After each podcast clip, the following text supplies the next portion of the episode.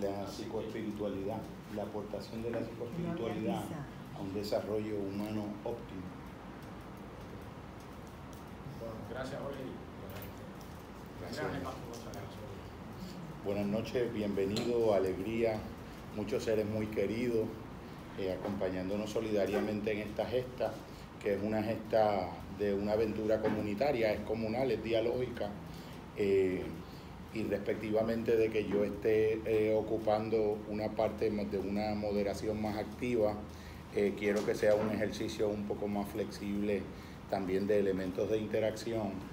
Traté de esta vez, como es un tema que lo estoy ocultando en una eh, metareflexión y metacognición y metaanálisis, estoy haciendo unas reflexiones previas y estoy haciendo reflexiones sobre lo reflexionado, reflexiones sobre las interacciones y de algún modo la retroalimentación que me dan los compañeros en esta, eh, en esta aventura maravillosa que es lo que yo le, le llamo la psicoespiritualidad.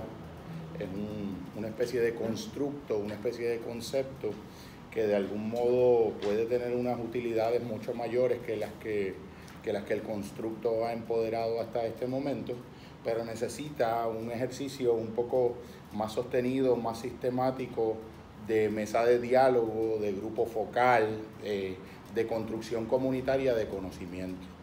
Siempre en todas las conferencias, siempre llevo tres planteamientos que me llaman mucho la atención y son como un ideario de vida. Y uno de ellos es un planteamiento de eh, eh, Pablo Freire que dice que todo lo sabemos entre todos automáticamente cuando uno escucha ese, esa maravillosa propuesta liberacionista, eh, nos colocamos todos como en un espacio que no es jerárquico, es un nosotros donde uno es un participante en igualdad de condiciones, ni mayor ni menor que cada una de las personas, y trabajamos un, un elemento de mesa redonda y de mesa democrática. La construcción del conocimiento en un sentido comunitario, en una pedagogía de liberación, parte de la premisa de que cada persona es el experto de su mundo, de su mundo de referencia y del mundo de su subjetividad, el cual tiene que ser integrado de un modo relevante en la aventura del conocimiento para que de algún modo pueda generar eh, elementos de compromiso en las personas y un conocimiento que sea pertinente y relevante. El filósofo de las religiones Raymond, Raimundo Panicar, barcelonés de ascendencia hindú, decía que 2 y 2 son 4 solamente allí donde 2 y 2 no quiere decir nada. Y de algún modo, con, esa, con todas las premisas subyacentes de ese conocimiento de que 2 y 2 es un concepto vacío, porque dos chinas más dos chinas son cuatro chinas, pero tal vez dos tristezas más dos tristezas son una depresión, y no cuatro depresiones. Y dos depresiones más dos depresiones tal vez son una crisis de suicidio, y no solamente cuatro depresiones. Por lo tanto, cuando uno le da contenido al concepto vacío del número y le añade la subjetividad y el contexto en donde ese número está numerando algo que puede ser muy diverso, entonces el número adquiere significación y relevancia. Leonardo Boff, teólogo de la liberación y gran amigo de Pablo Freire, que decía que nadie es tan rico como para que no pueda recibir algo de alguien, ni que nadie es tan pobre como para que no pueda darle algo a alguien una verdadera hermandad, una verdadera experiencia de lo que yo conjeturo que debe haber sido, o al menos así me lo represento en mi imaginación, eh, la comunidad de las iglesias primitivas y toda la experiencia cooperativista y toda la experiencia comunitaria que era el mundo originario de la fe. Mucho más eh, consagrado a experiencias de vivencia, experiencias de prácticas de intercambio social que a experiencias de credo y de credos de algún modo inflexibles y excluyentes. Eh, el otro planteamiento eh, que a mí me parece que es una síntesis de una síntesis, es casi todo un modelo teórico en un díptico, es una, un poema de Goethe que dice que si tratas a los demás como lo que son, los haces ser más de eso que son. Pero si tratas a los demás como si ya fueran lo que podrían llegar a ser, los hace ser más lo que deberían ser. Y de algún modo a mí me parece que eso es eh, maravilloso, compendia todo lo que en los programas graduados de psicología le llamaríamos la teoría de cognición, motivación y aprendizaje, en dos líneas. la capacidad de un ser humano de ser un auténtico educador, como lo fuiste tú, Samuel, siempre. La etimología de la palabra educar supone que es alguien que puede extraer algo del fondo de alguien que ya lo tiene en él mismo. Lo extrae hacia afuera. cuando un niño, por ejemplo, te dice en un proceso psicoeducativo, es que las matemáticas no me entran, tú tendrías que responderle, es que no tienen por qué entrar las matemáticas, las matemáticas lo que tienen es que salir de ti porque tú tienes la estructuración para poder pensar matemáticamente.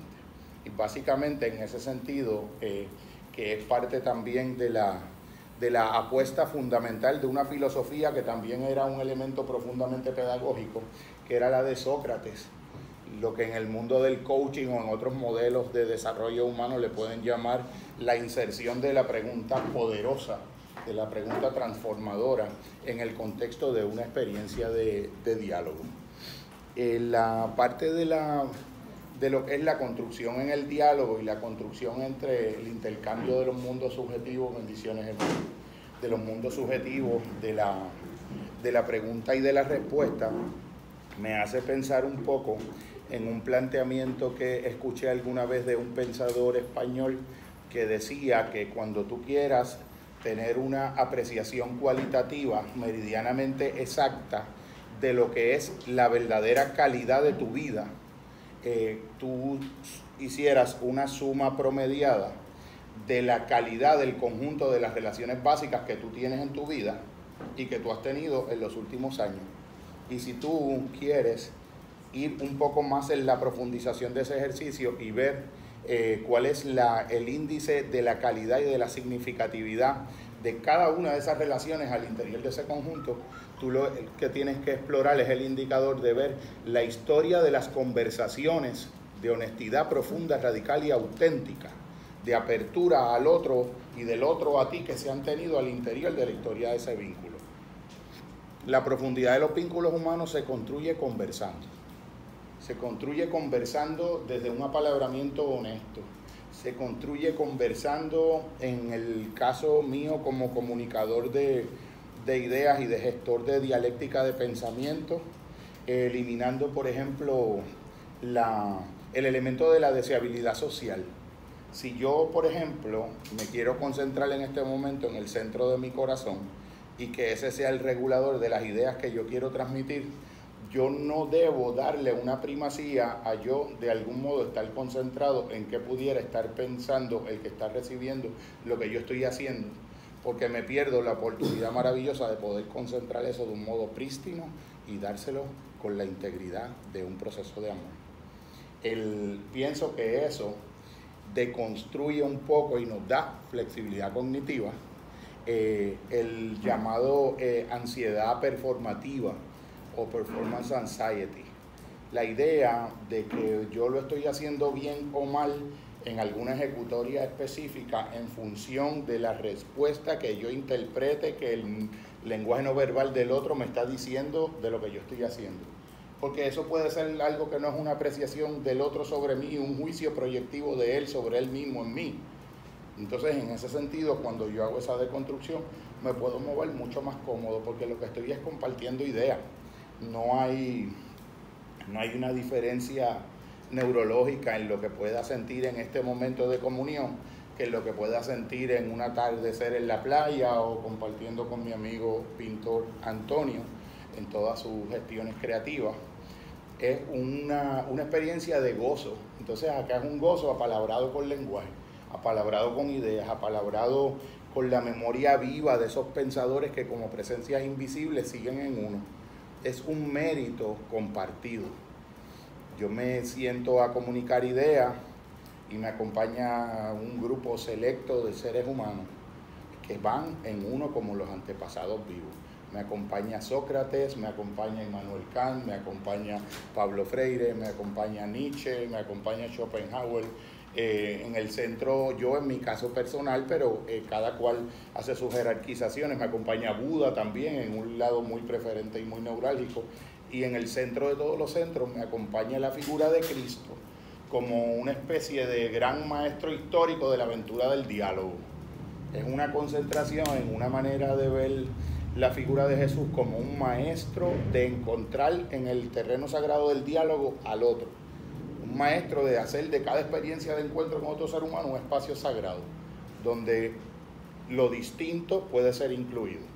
Para mí es un maestro para trabajar con la diversidad, que es una de las competencias fundamentales en las que nos jugamos la supervivencia.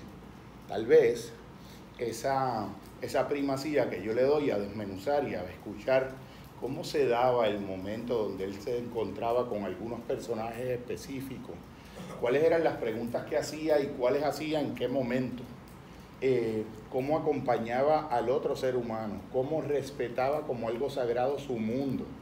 La hermana Nancy en la comunidad Buen Pastor, cuando hacíamos eh, uno de los internados, nos decía que al igual que en el libro del Éxodo, eh, había la costumbre de cuando se entendía que se estaba pisando y entrando en un terreno sagrado, había que entrar con los pies descalzos, que cuando entráramos en el terreno de la intimidad de otro ser humano, entráramos como un terreno sagrado y nos asegurásemos de tener los pies descalzos. A mí me parece que eso es otro de los elementos eh, empoderantes que acompaña cualquier aventura de psicoespiritualidad en un sentido, como planteo yo en una de las publicaciones recientes que hice, como un eje transversal como un eje transversal que puede transversar la diversidad cultural, como un eje transversal que puede eh, atravesar la diversidad de tipologías humanas y la diversidad de credos también, encontrándonos en unos elementos de terreno común que si profundizamos en la experiencia de nuestra propia particularidad cultural, nos vamos a encontrar convergentemente. Ese autor que es Carl Gustav Jung, me parece que fue un epítome de ese proceso de meterse en una profundidad y adentrarse tan y tan adentro de sí mismo que podía ir viendo unos puntos de convergencia y cómo en realidad habían unos planteamientos seminales que estaban presentes en Buda con los que la figura de Jesús hubiese concurrido perfectamente. Tal vez los representantes de los grupos confesionales de cada grupo no se hubiesen puesto de acuerdo entre sí, pero como ocurría y destacaba Joseph Campbell, el mitólogo comparado, en los encuentros de religiones, el encuentro, los congresos mundiales de las religiones, los representantes de las facciones teológicas de cada grupo nunca se podían poner de acuerdo entre sí, pero los representantes de la vida contemplativa y de la vida de oración y de la vida meditativa de cada uno de los grupos era como si estuvieran hablando el mismo idioma, porque era el terreno anclado de la experiencia. Era una verdad existenciada y las verdades existenciadas cuando se dan a cierto nivel de profundidad en lo humano tienden a coincidir. Alguien que es noble y alcanza una experiencia de santidad en el islamismo va a tener muchos más puntos de convergencia con alguien que alcanza la santidad en el mundo cristiano o en el mundo budista o en el mundo secular que ese cristiano o ese islámico con los respectivos fariseos del propio grupo confesional. Quiere decir que yo puedo tener más elementos en común en la estructura de mi interioridad con alguien que por fuera puede parecer que piensa distinto de mí, que con alguien que como piensa por fuera igual que yo, asumo yo que está participando de una misma interioridad. Eh, la, la idea de la, de la psicoespiritualidad es como un punto de, de intersección entre lo psicológico y lo espiritual. Y es como uno intentar revisar los conocimientos que en una disciplina eh, se han producido con unos fines específicos y de algún modo ir explorando las posibles eh, aplicabilidades que tienen esos conocimientos en el ámbito de la espiritualidad. Por ejemplo, eh, cuando uno en el mundo freudiano o del psicoanálisis se habla de un mecanismo de defensa eh, en el que todos somos expertos sin saberlo, que es la racionalización. Eh, nosotros podemos traernos eso y convertirlo en una herramienta para ver cuándo nuestros posicionamientos religiosos o confesionales o nuestras interpretaciones de las cosas son de algún modo una función de racionalización. Eh, en el segundo de los libros, que era Luces y Sombras de los Caminos de la Bondad, discutíamos, y la profesora eh, Matilde lo comentaba también en una parte que nos compartió, cómo incluso una idea de la bondad que tenga un origen religioso puede de algún modo contaminar y subvertir la idea que una mujer se construye de lo que es una mujer virtuosa y buena, por ejemplo. Entonces ahí yo creo que la psicoespiritualidad puede aportar un montón, porque de algún modo puede ver cómo los planteamientos de las ideas y de las creencias religiosas, por ejemplo, una interpretación inadecuada de la epístola de Pablo a los Corintios, puede hacer más daño que bien en, una idea del amor que puede crear que la mujer se entregue en procesos relacionales que tienen muchas dinámicas de poder y que son contrarios a su mejor dignidad y a su mejor potenciación humana. Y a veces tiene el origen en una interpretación equívoca de un planteamiento religioso que en su origen tal vez estuvo muy bien intencionado, pero que es incompleto. Entonces yo eh, siempre digo, bueno, pero que San Pablo era un genio y tenía muchos méritos en, muchos elementos, pero no era, por ejemplo, un terapeuta de pareja. Pablo era un pensador teológico de un misterio que le fue revelado. Pero si hubiese sido un terapeuta de pareja, se hubiese cerciorado que en la epístola a los Corintios hubiese introducido el elemento de la reciprocidad y de la equidad como parte inherente de cualquier dinámica relacional. Y sobre todo en el caso de pareja, donde eso es un elemento tan sagrado como la experiencia del amor. Esa reciprocidad eh, simplificada lo que plantea es que para que una dinámica relacional entre dos seres humanos sea una experiencia profunda y fértil, debe darse de algún modo un balance equilibrado entre lo que yo doy y lo que yo recibo. Entre lo que yo doy y lo que yo recibo, no en un sentido cuantitativo, te digo yo, uno no se va a poner eh, reductivamente como un ejercicio de contabilidad, te di cuatro abrazos, me has dado dos abrazos, me debes dos abrazos eso es muy incompleto y en realidad no, no es el espíritu de lo que estoy hablando. Es una armonía entre el dar y el recibir. Y a veces la idea del amor propio, que también la comparto en contexto terapéutico, eh, lo que plantea es, es un fondo, bienvenido hermano, es un fondo de mi, de mi discernimiento al interior de un vínculo con alguien donde yo puedo percatarme cuando yo estoy dando más de lo que yo estoy recibiendo en una dinámica relacional. Y la capacidad que yo tengo como producto de una relación que yo tengo conmigo mismo, que también incluye esas conversaciones apropiadas que yo tengo conmigo y de ahí extraigo lo que le llamamos el amor propio, que es esa fuerza desde la cual yo puedo poner unos correctivos en los procesos relacionales para poder restaurar ese equilibrio. Cuando verdaderamente hay una disposición y hay una buena fe, todo ese milagro se produce. Y todo ese milagro se produce sobre todo cuando nos relacionamos con personas que tienen la integridad y la autonomía de poderse separar por el amor que se tienen de ellos mismos de situaciones que les son más lesivas que beneficiosas en un proceso de intercambio. Esa, ese fino balance que, es un conocimiento que lo genera la observación minuciosa. En el caso de John y Virginia Gottman, que son estudiosos de estos modelos relacionales de miles de casos, eh, donde graban días y días y semanas enteras de convivencia de centenares de parejas, o en el caso de Estel Pérez, que son eh, un estudio transcultural del fenómeno de la infidelidad en nueve culturas.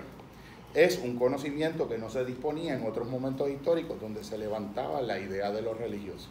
Entonces es de algún modo hacer una, una integración de qué herramientas nos podemos traer de una disciplina que pueden ser auxiliares a poder ser una mejor versión de creyente.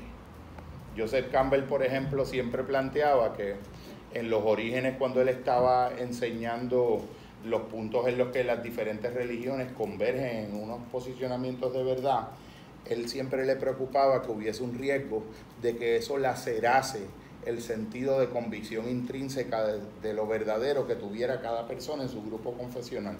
Y lo que ocurrió fue lo contrario. En el proceso de tú acercarte a reconocer esos puntos profundos de comunión y de conexión con el que es distinto a ti, se da un acrecentamiento y una comprensión mucho más profunda de lo que es tu punto de partida y tu fe.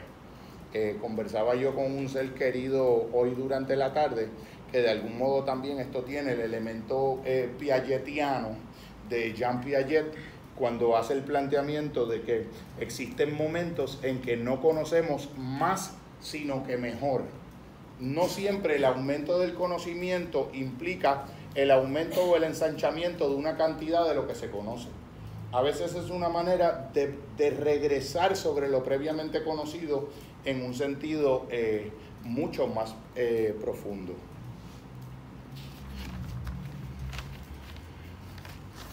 Había, había compartido también eh, la, todo este elemento que creo que la psicoespiritualidad también permite entender, que es acercarse a la experiencia y examinar un poco de dónde nace esa sensación que los seres humanos experimentamos, y eso es un fenómeno transcultural y universal, de sentir que tenemos razón. ¿De dónde, de dónde lo humano emana esa necesaria compulsiva pulsión de sentir que tenemos razón en nuestro planteamiento y que poder hacerle una concesión a la posible razón que pueda tener el otro si el planteamiento del otro es una plataforma distinta, pudiera poner en riesgo la sensación de certeza, bendiciones, la sensación de certeza de nuestro propio eh, posicionamiento. Pues obviamente si la idea que tenemos de la verdad es una experiencia de un enunciado que puede ser veritativamente cierto o falso, eh, y obedece a una estructura de pensamiento eh, que es excluyente, que es como decir una lógica aristotélica. Si A es A, A no puede ser B, pues entonces si tú y yo pensamos distinto, uno de los dos tiene que tener la razón, o, y si uno tiene razón, el otro está equivocado. Esa manera de pensar la verdad es un callejón sin salida.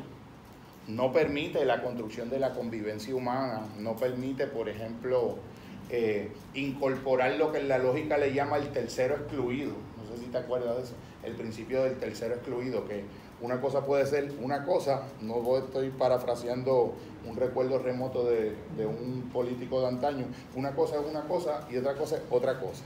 Es una idea de que no, de que no puede haber una tercera opción entre las cosas, o son o no son. Entonces, la, invitación de esta propuesta es a explorar la posibilidad de en ese terreno que ha quedado excluido, o es esto o es lo otro, y no puede ser más nada, ver si en ese más nada no existe la posibilidad de construir una tercera opción que no sea eh, ninguna de las anteriores. Eh, no sé qué, si en algún momento eh, algunos de los compañeros, ustedes eh, quisieran, Leo, quisieran hacer alguna eh, interacción o como experiencia es lo que estoy compartiendo. me gustaría, parezco un disco repetido, lo sé, siempre me apunto en esta, pero es que casualmente en estos días estaba escribiendo, estaba leyendo y escuchando y esto que acabas de decir precisamente ahí en ese punto, aparte de otras cositas más, pero en específico eso, yo estaba, estaba trabajándolo y meditándolo con, con, Jackie, para que no la conozca, ¿verdad? es mi pareja, Jackie, cosita.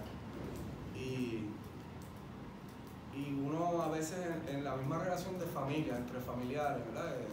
Quien discute con la abuela pues está destinado a volverse loco porque hay un dicho que dice que los viejos nunca van a cambiar o, tu mamá no la puedes cambiar. Eh, eh, y a veces nosotros tenemos una noción de que, no, porque esto es lo que yo estoy haciendo, yo sé lo que te estoy diciendo, más, esto es un error que tienes de toda la vida, o titi, o, abuelo, o lo que sea. Y tienes que, tienes que darte cuenta que es eso. No, no puedes irte con nadie, familiar, viejo, joven, igual, hombre, mujer, niño, ni con tus hijos, en tener la razón porque yo sé. O la tienes tú porque sabes más y has estudiado más de esto que yo sino que, y esta parte de, descalzarse antes de entrar a un territorio sagrado, como lo es sin duda la vida, ¿verdad?, de cualquier persona, que por ejemplo en el caso tuyo, que, que pues, con situaciones ajenas, ¿verdad?, participantes que te traen sus situaciones y, y toca escuchar, desmenuzar, toca plantearse la vivencia de la persona, hay que convertirse en esta persona para entender de dónde y por qué viene con esto y en esta forma. Y eso sencillamente es donde destaca el talento y la tenacidad y, el, y el atreverse a, querer realmente ayudar, porque es el punto más delicado y ahí es donde hay que quitarse los zapatos. Y quitarse los zapatos en el caso de, si te fijas, en todas las sectas de religiones, por lo general destaca la vulnerabilidad. No puedes caminar en todos los terrenos sin zapatos. Te corta, hay piedra, tropieza, te daña, después no puedes caminar más, ni con zapatos ni sin zapatos. Entonces este es el momento de decidir que hay que, hay que descalzarse antes de entrar en una instalación fuerte o, con, que confronte, ¿me entiendes? Algo como, no mira, no hagas esto así, o sea, en los niños se corrían, mira, si los niños del mundo siempre hicieran las cosas así, en vez de decir, mira, no lo hagas así, porque cuando tú confrontas a alguien con lo que está haciendo versus lo que yo te digo es lo que es, automáticamente hay una ficha de tranque. Porque todo el mundo quiere tener la razón. Porque todo el mundo en su mundo es un sabio y se la sabe toda. Por eso está puesto en esa posición.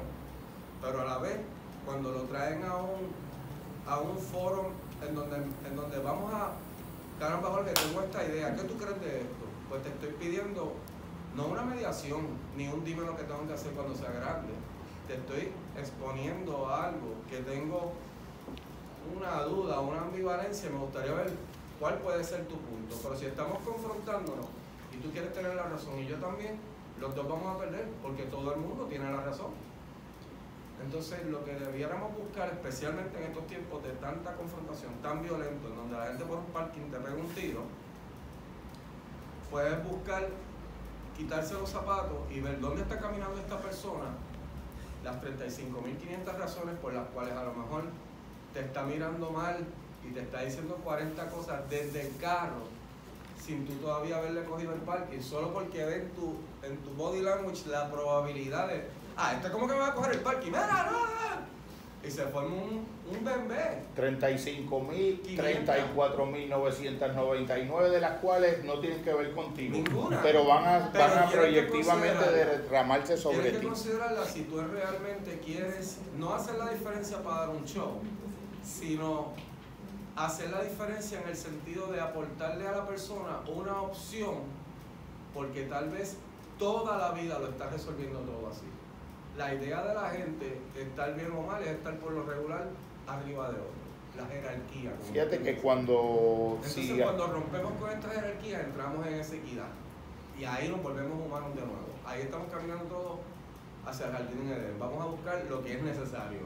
Vamos a comer, vamos a vivir, vamos a, vamos a vivir, nos vamos a dejar esto, ¿ya te entiendes?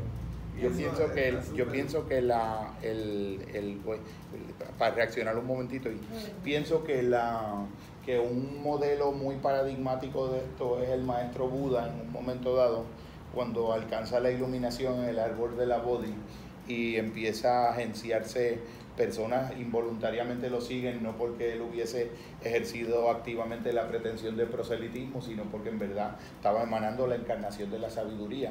Pero entonces él siempre fue muy cauteloso y tiene discursos donde enumera de modo explícito que nunca bajo ningún concepto, ni siquiera en relación a lo que él está planteando, eso debe ser asentido incondicionalmente por la autoridad que la persona le concede al conocimiento o a la sabiduría que yo encarno. Eh, eh, Buda lo que le está diciendo es, no lo asumas nunca porque yo lo digo. No explores y te acerques a una verdad sin examen. Para lo que sirve lo que tú puedas ver encarnado y representado en mí de un modo más evolucionado es para que tú veas el espejo de esa posibilidad potencial en ti mismo.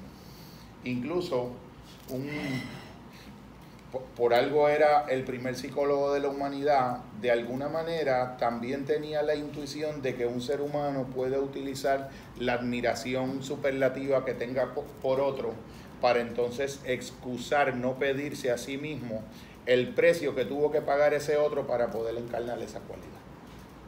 Es mucho más fácil decir, pues era como, como cuando en, en los documentales de Fred Rogers, que le decían a la esposa, él es un santo, y dicen, no, no, no, no, él no es un santo, él tiene, él tiene muchos defectos, lo que pasa es que se levanta todos los días a luchar contra ellos, se levanta todos los días a levantar una propuesta de virtud. De lo que el compañero Antonio hablaba es de lo que yo le llamo recuperar la idea de la humildad en un sentido no religioso, sino psicoespiritual. La humildad como una virtud epistemológica. La humildad es la única posibilidad fundamental para que se pueda mantener un proceso incesante de ensanchamiento del horizonte del conocimiento. Cuando yo por adelantado me acerco a un otro ser humano, entendiendo en lo profundo de mí que el que pudiera estar equivocado soy yo, y que el otro en su mundo, aún en, aún en lo que pudiera ser una equivocación, juzgado por mí, pudiera tener unos elementos de verdad que si yo sé abrirme a ellos y rescatarlos también para el enriquecimiento de mi mundo, lo libero a él, más me añado a mí mismo. Compañero eh, pastor de la primera iglesia bautista de Río Piedras, Don Tinito, siempre decía, yo lo que he aprendido después de 30 años de trabajar con sufrimiento humano es que si en un vaso de agua un ser humano ve una tormenta, esa tormenta existe. Si yo no puedo entender la integridad absoluta en la que en esa subjetividad ese ser humano ve la tormenta, yo no puedo hacer nada. Porque yo tengo que de algún modo conectar la tormenta y entonces salimos juntos de la experiencia. Y construimos el camino de salida porque ni siquiera muchas veces yo lo sé. Y a veces esa, esa posición de, de autodeconstruir, de algún modo no recibir la proyección de autoridad que el otro le concede a uno y uno de algún modo salirse de ese elemento jerárquico para estar construyendo, para estar construyendo en un nivel de mesa redonda como el de los compañeros eh, teólogos de la liberación brasilero, yo creo que es la puerta de salida para construir un conocimiento de tipo a eso es lo que yo me refiero, descalzarse. Si esa tormenta es real, yo me voy a meter en tu tormenta, porque en el medio de tu problema solo voy a escuchar y escuchando la forma en que tú visualizas este problema, entre los dos vamos, es más, tú me vas a dar entrar a tu tormenta y tú mismo me vas a decir cómo es que vamos a salir, porque ahora yo detrás de ti me metí en el revolutorio. Así que... Hay personas que han... eso es como yo lo veo hasta en la misma pintura. Hay personas que han sugerido que cuando yo estoy atento a la manera en que alguien se realiza una pregunta, yo puedo de algún modo arrastrar al interior de esa pregunta la mitad de la respuesta. En la propia pregunta, o sea que me vas a dar la mitad de la respuesta. Yo tengo mi respuesta, pero claro, oírte. Claro, claro. Eh, en este estudio que se dice que esta necesidad, es una necesidad esta de, sentir que uno tiene razón, que es que es transcultural, de, cultura en cultura. Eh, eh, eh, ¿Eso se ha documentado y, y, cómo tú manejas algo así en tu persona o en la persona que está contigo? ¿Cómo afecta eso? Yo pienso que, yo pienso, es una peliaguda pregunta, da con el meollo del problema del ego da con el meollo del problema de la idea de un yo separado y personal. Eh, el ego es fundamentalmente miedo. Ya lo sabemos de muchos eh, sistemas metafísicos.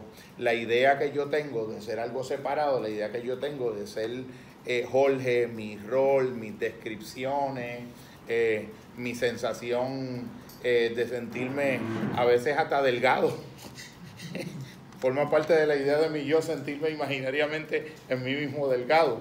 Eh, de algún modo, las ideas de que uno tiene bien, bien primariamente arraigadas de la imagen de quien uno cree que uno es, no las sostiene nada, no tienen un fundamento real último. El alma lo sabe, el ego lo encubre porque se sostiene en el miedo y como no puede tener esa fuente de validación incondicional a un nivel intrínseco, ¿dónde la busca? La busca afuera, la busca afuera. Eh, había, yo me voy a adelantar de algo que, me, que era una idea que también estaba eh, discutiendo con un ser querido hoy, que era un planteamiento de, un planteamiento que yo hacía de Jung y un planteamiento que él me hacía de Jung, y era el siguiente. Lo que más crucial y urgentemente tú necesitas lo vas a encontrar finalmente en donde menos tú querrás ir a buscarlo. Lo que más crucial y urgentemente tú necesitas, lo vas a encontrar finalmente en donde menos tú querrás ir a buscarlo. Básicamente, si te oigo bien, estás diciendo que lo que hay que trabajar con el ego,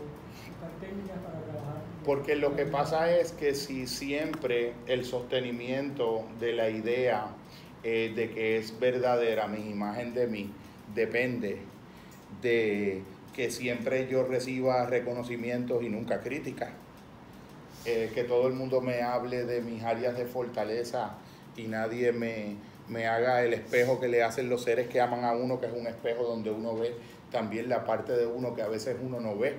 Es la, el recurso de la, la ventana de Johari. Se utiliza en modelos de coaching y de mentoría clínica, pero también se utiliza en la psicología organizacional. Y es que tenemos cuatro cuadrantes en nuestra noción de nosotros mismos. Y uno de esos cuadrantes es libre, lo que yo veo de mí, que el otro también ve de mí. Pero hay uno que es ciego, que es lo que tú ves de mí, que yo no veo de mí.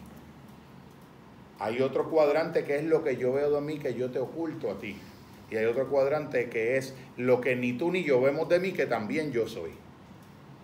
Quiere decir que aún en el mejor de los casos, yo a duras penas puedo conocer menos de la mitad de mí mismo y puedo completar ese entero en el espejo de la mejor mirada del mejor otro posible que es en, en, nuestros modelos culturales. ¿Quién es ese otro que nos da el espejo de la mejor mirada de nosotros mismos, que no podemos ver nosotros? Y la pareja. Pareja. Hay un, hay, hay un planteamiento que hacía Marian Williamson, que era, eh, es una estudiosa y practicante del sistema que le llaman el curso de milagros, que decía lo siguiente, lo digo en inglés y lo traduzco al español we tend to get in love with the people who could trigger our inner wounds. Tenderemos siempre a sentirnos atraídos y a enamorarnos de las personas que pueden emerger desde el fondo de nosotros nuestras heridas más íntimas y más primarias. Siguiendo tu, tu planteamiento y el de Leo, no es desarrollar destrezas contra el ego, porque el ego siempre va a estar ahí tienes que desarrollar realmente un awareness, un alertamiento, luego de que uno reconozca que tú estás trayendo a la relación porque te referiste a la relación. Y eso yo le llamo dote. O sea, no es la dote de dinero, no es la dote de, de la riqueza, de aportar, es la dote de tus cargas generacional, de tu origen, que es la niñez, desde ahí, desde ese momento. Porque aunque el ego lo sostiene, porque sí, lo que tú dijiste ahorita, sí lo sostiene desde el ego. Pero entonces, si tú desarrollas ese alertamiento, vas a poder reconocer tú y tu pareja, porque ella tiene que reconocer también lo que aporta en la relación, todo ese origen, toda esa dote, y tú para poder trabajarlo. Porque realmente cuando comenzamos una relación, eh, todos esos fantasmas desde tu origen están ahí. Son verdaderos pueblos, son poblados al interior de la experiencia de dos personas. No eres tú y ella nada más. Es toda una multitud. Yo quería comentar, yo quería comentar algo y entonces paso contigo, Gabriel. Eh, otro planteamiento eh, de Jung que viene a tono con la circularidad en la que el ego necesita caer de modo proyectivo y proyectivo entiéndase en este hacia afuera para poder agenciarse una, una compensación, una precaria sensación falsa de seguridad en algo que en sí mismo no se sostiene.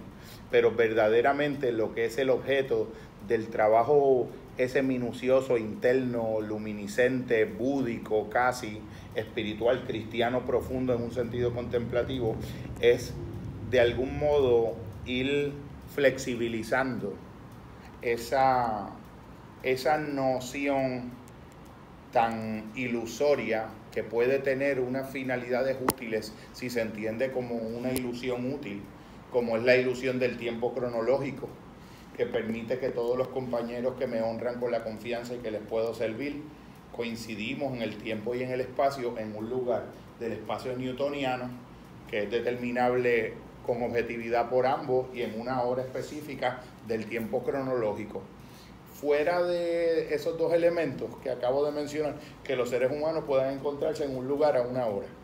Y algunos dos o tres más a lo sumo. Para más nada sirve el tiempo cronológico porque ni real es cuando no resiste una indagación fenomenológica, no resiste un proceso de introspección, de examen. Es una ficción, es una ficción útil. Es una ficción útil incluso en un sentido cualitativo, como por ejemplo, para yo demostrarte cuánto te valoro valorando tu tiempo. Es, eh, no es porque el tiempo en sí mismo sea una, una sacrosanta realidad cronológica, de hecho, ser un dios griego, Cronos, que, que se comió a, Saturno y que, y que Zeus se lo comió a él. O sea que hay una, una generación de dioses, hay, hay, hay todo un racional de que de algún modo el Cronos era una divinidad que devoraba todo lo que encontraba en su momento y lo generaba en un elemento reductivo. El ego te tiene siempre en eso. Te tiene en que, por ejemplo, si yo estoy conversando con Adrián, si Adrián está conversando con su compañera y tuviera una diferencia y nosotros estamos en un cóctel compartiendo, en una noche de río o algo así, como ellos le llaman, y yo estoy cerca, de algún modo la energía de alguno de los dos va a buscar un tercer punto alterno y externo que confirme alguna de las partes y que invalide y refute la otra. Imagínate que eso cuando tú lo traduces a lo que es la mentoría en un proceso de terapia de pareja, de lo primero que nos tenemos que deshacer todos, incluido el terapeuta que interviene, es de la idea de que el objetivo principal allí es adjudicar razones. Eso es una mediación de conflicto. ¿Quién tiene razón y quién no tiene razón? O eso es un programa de televisión o un proceso jurídico externo. Aquí lo interesante es que los dos tienen razón, como la historia del rabino, que era el juez de paz de toda el área de, de Polonia, más legendario en el siglo XVII, y solucionaba los conflictos y la gente no entendía cómo. Y una vez la esposa dice, yo quiero averiguar cómo es que lo hace y de momento ve que llegaron dos personas con un problema bien severo de colindancia y ella ve cómo su esposo escuchó a la primera persona, llevó su argumentación y le dijo, tú tienes razón. Vino la otra persona y llevó su argumentación exactamente la, la contraria y por razones y motivos contrarios y le dijo, tú tienes razón. La esposa había entrado a llevar galletitas y té para poder generar la concordia. Ellos vio cómo ellos firmaron la concordia y de momento cuando se quedó sola con él le dice, mira, eh, mi amor, eh, he notado algo. Dime, he notado que cuando vinieron estas personas en controversia, eh, la primera persona te llevó un planteamiento y tú le dijiste que tenía la razón. sí, efectivamente. y vino la otra persona y llevó otro planteamiento y tú le dijiste que tenía la razón. Sí, efectivamente. Y cada una de ellas llevó un planteamiento exactamente contrario del otro. Sí, te tienes razón. Y esa que tú te estás contradiciendo y le dice, y tú también tienes razón. Y ahí acaba el cuento sapiencial hasídico del siglo XVII. Y tú también tienes razón. Porque en realidad, en el fondo, la fuente de la que emanaba ese poderoso silencio conciliador de ese rabino era en poder inducir y crear un espacio, podemos decir que es de lo sagrado, porque es del encuentro humano, en donde dos razones que están perfectamente razonadas en ellas mismas y que tienen razón, pueden renunciar a la pulsión de la razón para encontrar una razón que los incluya a todos, incluido al final, por extensión, a la esposa del rabino. un espacio de él creaba un espacio. Eh, mi definición del espacio sagrado es un espacio donde lo distinto puede ser incluido, pero incluido, preservado y resaltado también en su singularidad, sin despojarse de eso. decir que generar una tercera opción que incluyera parte de... Claro, claro, porque la, no es lo mismo yo decir que el, la verdad es algo binario, que si yo la tengo y tú piensas distinto de mí, tú no la tienes, a decir, todos tenemos de algún modo la verdad, pero en un sentido parcial que tiene que completarse como en un gran, cuadro sistémico y holístico con el de los demás, porque ni siquiera tener la razón es lo más importante. Lo verdaderamente importante es el encuentro, la comunión, lo que llamaba Hans-Georg Gadamer en la hermenéutica la fusión de los horizontes son crear y multiplicar las experiencias de intercambio humano donde yo me las arreglo para salir transformado de la experiencia y convertirme en una mejor versión de mí mismo como resultado de haberme abierto esa experiencia y haber creado las condiciones para favorecer que el otro, si se lo permite, también tenga ese beneficio. Y digo si se lo permite porque ya en la antigüedad el compañero Epicteto decía que nadie, ni siquiera el más sabio de los maestros, puede enseñarle algo a alguien que ha decidido no aprenderlo. Hay que reconocer ese límite y yo creo que en eso superó al pensamiento de la filosofía griega.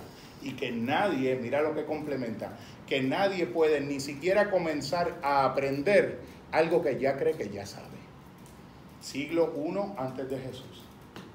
No, voy a pasar una pregunta para profundo de aquí de casa. Eh, Gabriel, la que vas a plantear eso tiene a través de donativos, así que porque puedan aportar, si no el favor. Ah, compañera. Mira, este, mi pregunta, ahorita estábamos hablando hace un ratito, ¿verdad? De la humildad. Yo siempre oigo esa palabra. Yo la defino, ¿verdad? Yo la tengo eh, de una manera, yo pienso que la humildad es algo. Pero como lo has traído varias veces en un principio de la charla, yo creo que tú me digas qué para ti es el concepto de humildad. cómo tú lo defines? O sea, más amplio de lo que yo estoy viendo. ¿Qué es lo que tú defines? Porque dices que lo más importante es la humildad. Sí, la, la humildad, había, había comentado cuando lo comenté, es una virtud epistemológica es una cualidad cognoscitiva. La religión nos enseña que la, la, humildad es una virtud moral, con todas las connotaciones y las definiciones de, de la humildad, como decir, eh, vida, pásenme por encima, sean injustos conmigo, eh, los límites con respecto a mí porque yo soy humilde. Ahí tú tienes un caso de lo que hablaba yo al principio, de cómo una idea eh, religiosa más anclada y cimentada en el centro de la personalidad y que no haya pasado por el filtro de ser complementada por una psicoespiritualidad, distorsiona todo. La humildad es un estado en lo profundo de mi alma en el que yo me acerco a ti. A ti en tu diferencia. A ti, eh, estadista, si yo soy independentista. A ti, ateo, si yo fuera mañana al encuentro de la Sociedad Ateísta de Puerto Rico que va a estar en el Colegio de Ingenieros, eh, tienen su, su reunión anual y cuando tú ves eso en un sentido estructural sociológico, es una religión también sin nombre. Así que es una religión que piensa que todos los demás tienen una religión menos ellos. Una religión que se autoexcluye de la definición de religión, aunque tiene todos los componentes sociológicos de eso. Pero si yo fuera allí, yo iría a esa experiencia a querer comprender a los compañeros que tengo. Porque hay un elemento de verdad que tiene que estar inherente en ellos. Por ejemplo, ¿cuál yo he encontrado en, gran parte de los agnosticismos? eh, a los que yo he tenido acceso directo. Yo he encontrado que muchas veces ha sido el resultado de un malestar al grado de resentimiento histórico con experiencias de hipocresía, de ausencia de testimonio, de ausencia de empatía compasiva en espacios confesionales donde era de esperarse lo contrario. Eso es un componente que fermenta eh, por ejemplo, lo que le llamamos el fariseísmo, esa, esa falta de congruencia personal en ciertas figuras que renuncian a la integridad y que dicen una cosa y hacen otra. Que puede ser desde, desde ser deshonesto en, en un análisis numérico hasta decir que vas a venir a una actividad y dejarlo en un lenguaje como que sí, como que no y de algún modo corre en esa ambigüedad. Cuando una persona no es lo que hace y lo que dice no es una sola pieza ahí falta ese elemento. La humildad sería que yo me acerco a ti desnudo. Yo me acerco a ti a exponerte la historia de cómo yo he llegado a fundamentar todas y cada una de las posturas que yo suscribo ante la realidad y ante la vida, pero con un elemento de abrirme en la misma extensión y medida a las tuyas. Por ejemplo, uno, un, diálogo, los pensadores que han pensado sobre el diálogo, y puedo eh, ahorita compartir reflexiones sobre eso, han entendido que la inmensa mayoría de la... Nosotros somos una cultura que perdió el diálogo auténtico.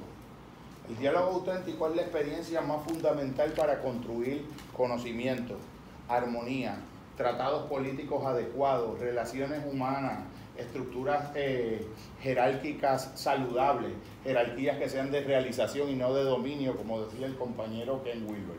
Todos esos elementos los da que una disposición del alma de yo entender que el conjunto de todas las verdades que yo pueda acceder en mi conocimiento, por más amplio que sea, no es un conjunto autocontenido, cerrado y completo nunca.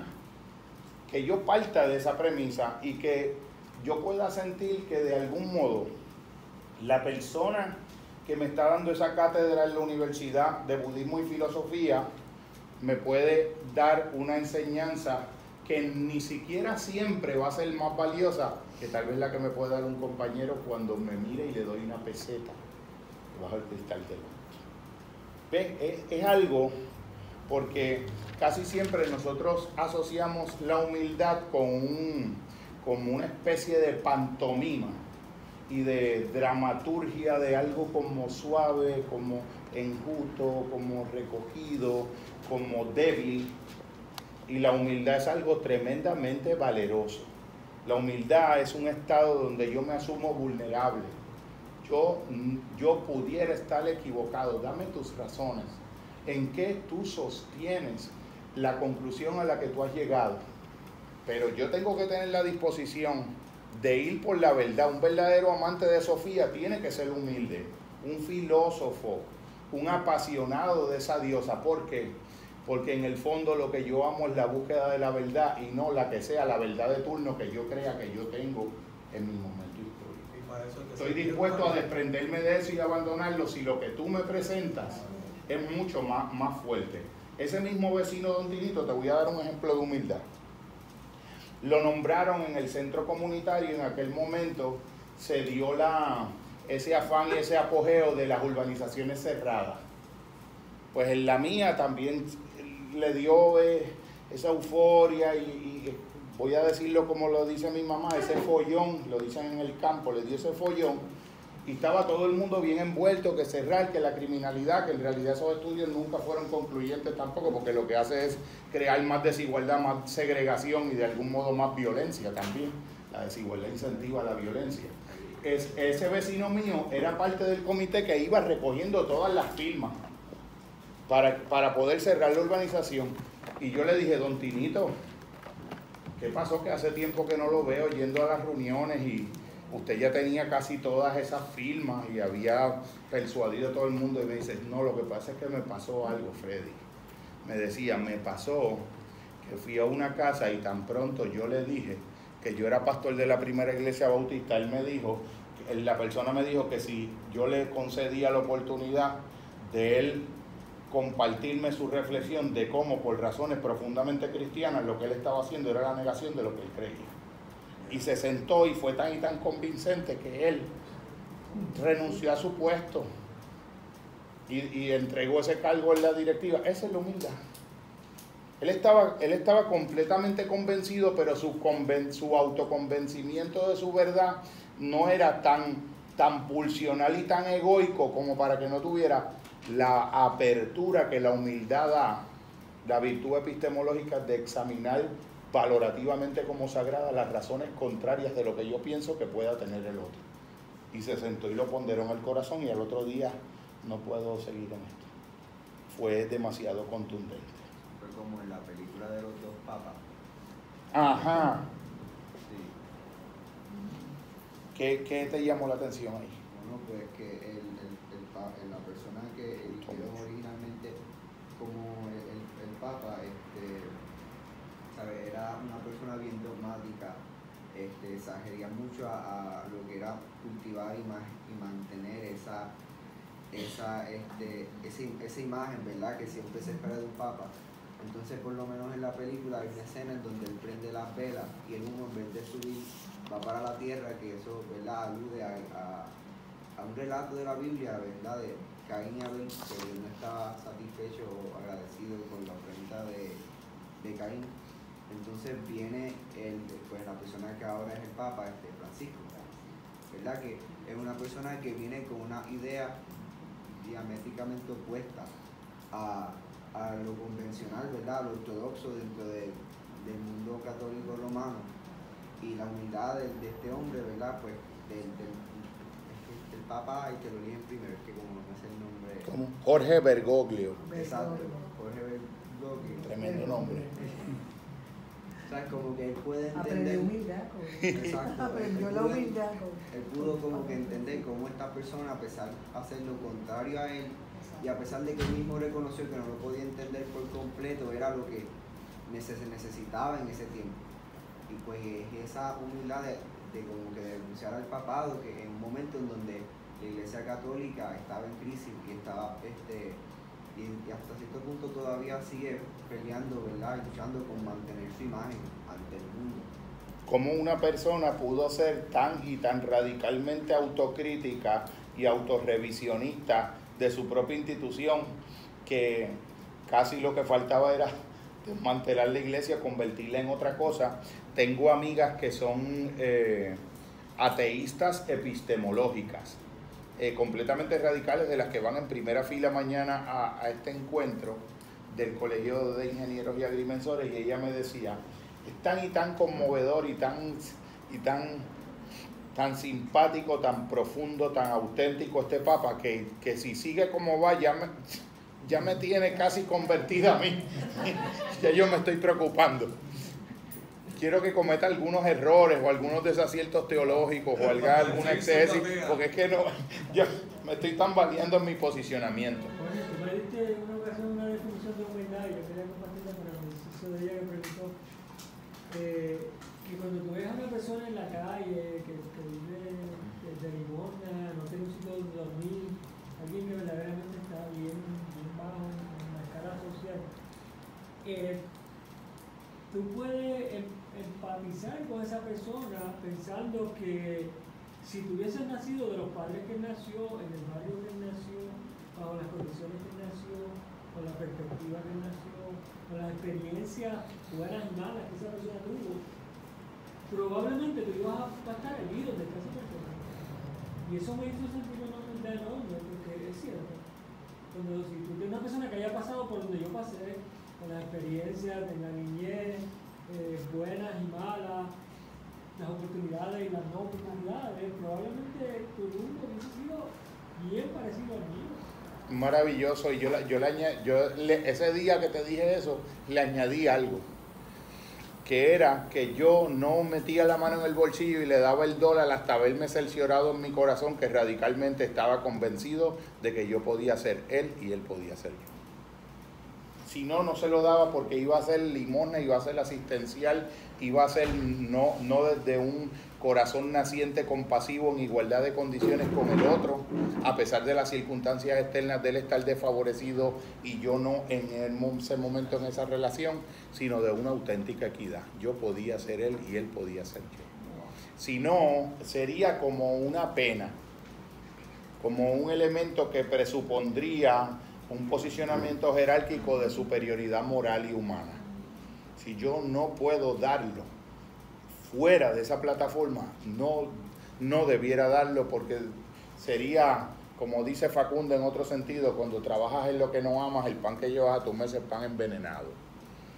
Si trabajas en lo que no amas. O sea que de algún modo el dar el dar no es lo que estás dando, el dar es cómo se impregna todo el universo de, intencionalidad interior que emana y que de algún modo se transfiere en tu propio acto de dar. Fíjate, Jorge, también que quiero compartir con ella, que lo que pasa es que este concepto de humildad tiene varias vertientes también, porque en nosotras las mujeres se hace más difícil poder lograr entender ese concepto de humildad como algo cognoscitivo, no la virtud moral que se nos enseña, que nosotras mismas nos excluimos, porque entonces no podemos tener el control, no tomamos decisiones, porque pensamos que el ser humilde quiere decir callarte, aceptar la situación que estás viviendo, donde se está negociando tu dignidad. Y esa es la humildad que se nos enseñó. Y esto realmente no es humildad. Es la humildad, como él dice, cognoscitiva, donde tú no eres parte de esta sociedad. Es bien difícil, porque la parte del control que tú trajiste el planteamiento, Tony, él. O sea, vivimos en un sistema que es excluyente totalmente, no inclusivo. Entonces, el mismo sistema nos va educando, ¿verdad? Y entonces no aprendemos la verdadera humildad, queremos tener el control siempre.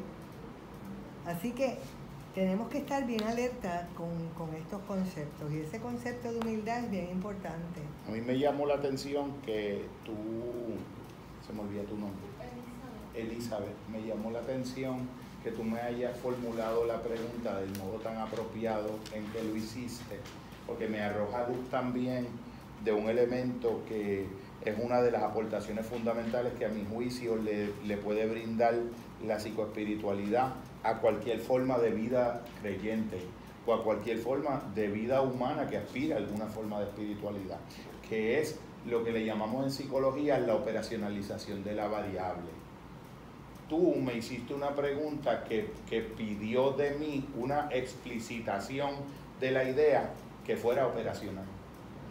Tú me pediste una definición que tuviera unos contenidos que fueran relevantemente contextualizables a comportamientos específicos, a formas de práctica social de interacción humana y dialógica específica.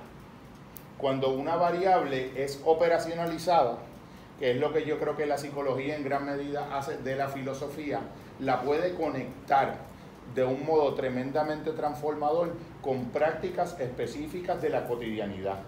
La psicoespiritualidad es fundamentalmente eso.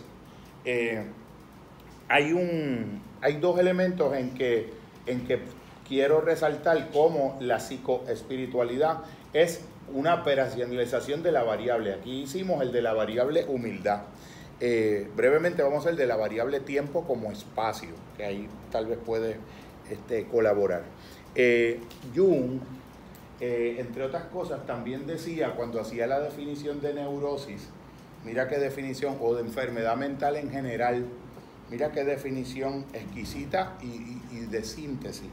La neurosis es el intento, esto próximo se lo añado yo, reiterado y circular Está implícito en lo que él dice, pero no usa las palabras. La neurosis es el intento reiterado y circular de dar una solución imaginaria a un problema real. Sí. Yo, yo, yo creo que esa noción es tan seminal de toda posible forma de funcionamiento psicopatológico de la mente que pudiéramos extraer la noción neurosis y toda forma de sufrimiento psicológico, toda forma de padecimiento espiritual, toda forma de psicopatología, es el resultado de un intento reiterado, fallido y circular y repetitivo de dar una solución imaginaria a un problema real. Eso me remonta eh, al, maestro, eso me remonta al, maestro Buda de nuevo en un sentido. Eh, yo había hecho una anotación aquí en la que decía lo siguiente, la psicoespiritualidad permite la integración más orgánica y saludable posible de muchas de las grandes aportaciones de figuras humanas gigantescas e infinitas eh, a la selva universal del espíritu humano. Le aportan invariablemente las figuras de otras coordenadas culturales distintas de la nuestra. La psicoespiritualidad te permite poder, sin abandonar tu mundo confesional, acercarte al universo de otros espacios culturales donde formularon la verdad de otra manera, la idea de lo sagrado de otra manera, la idea de la virtud de otra manera y poder rescatar y traer de algún modo saludablemente y enriquecedoramente traducido ese mundo experiencial de saberes. Es que la, neurosis, la neurosis, o sea, porque es neurosis, porque el problema es que ya para personas que están estudiando psicología, depende de la teoría, pues puede tener una definición distinta.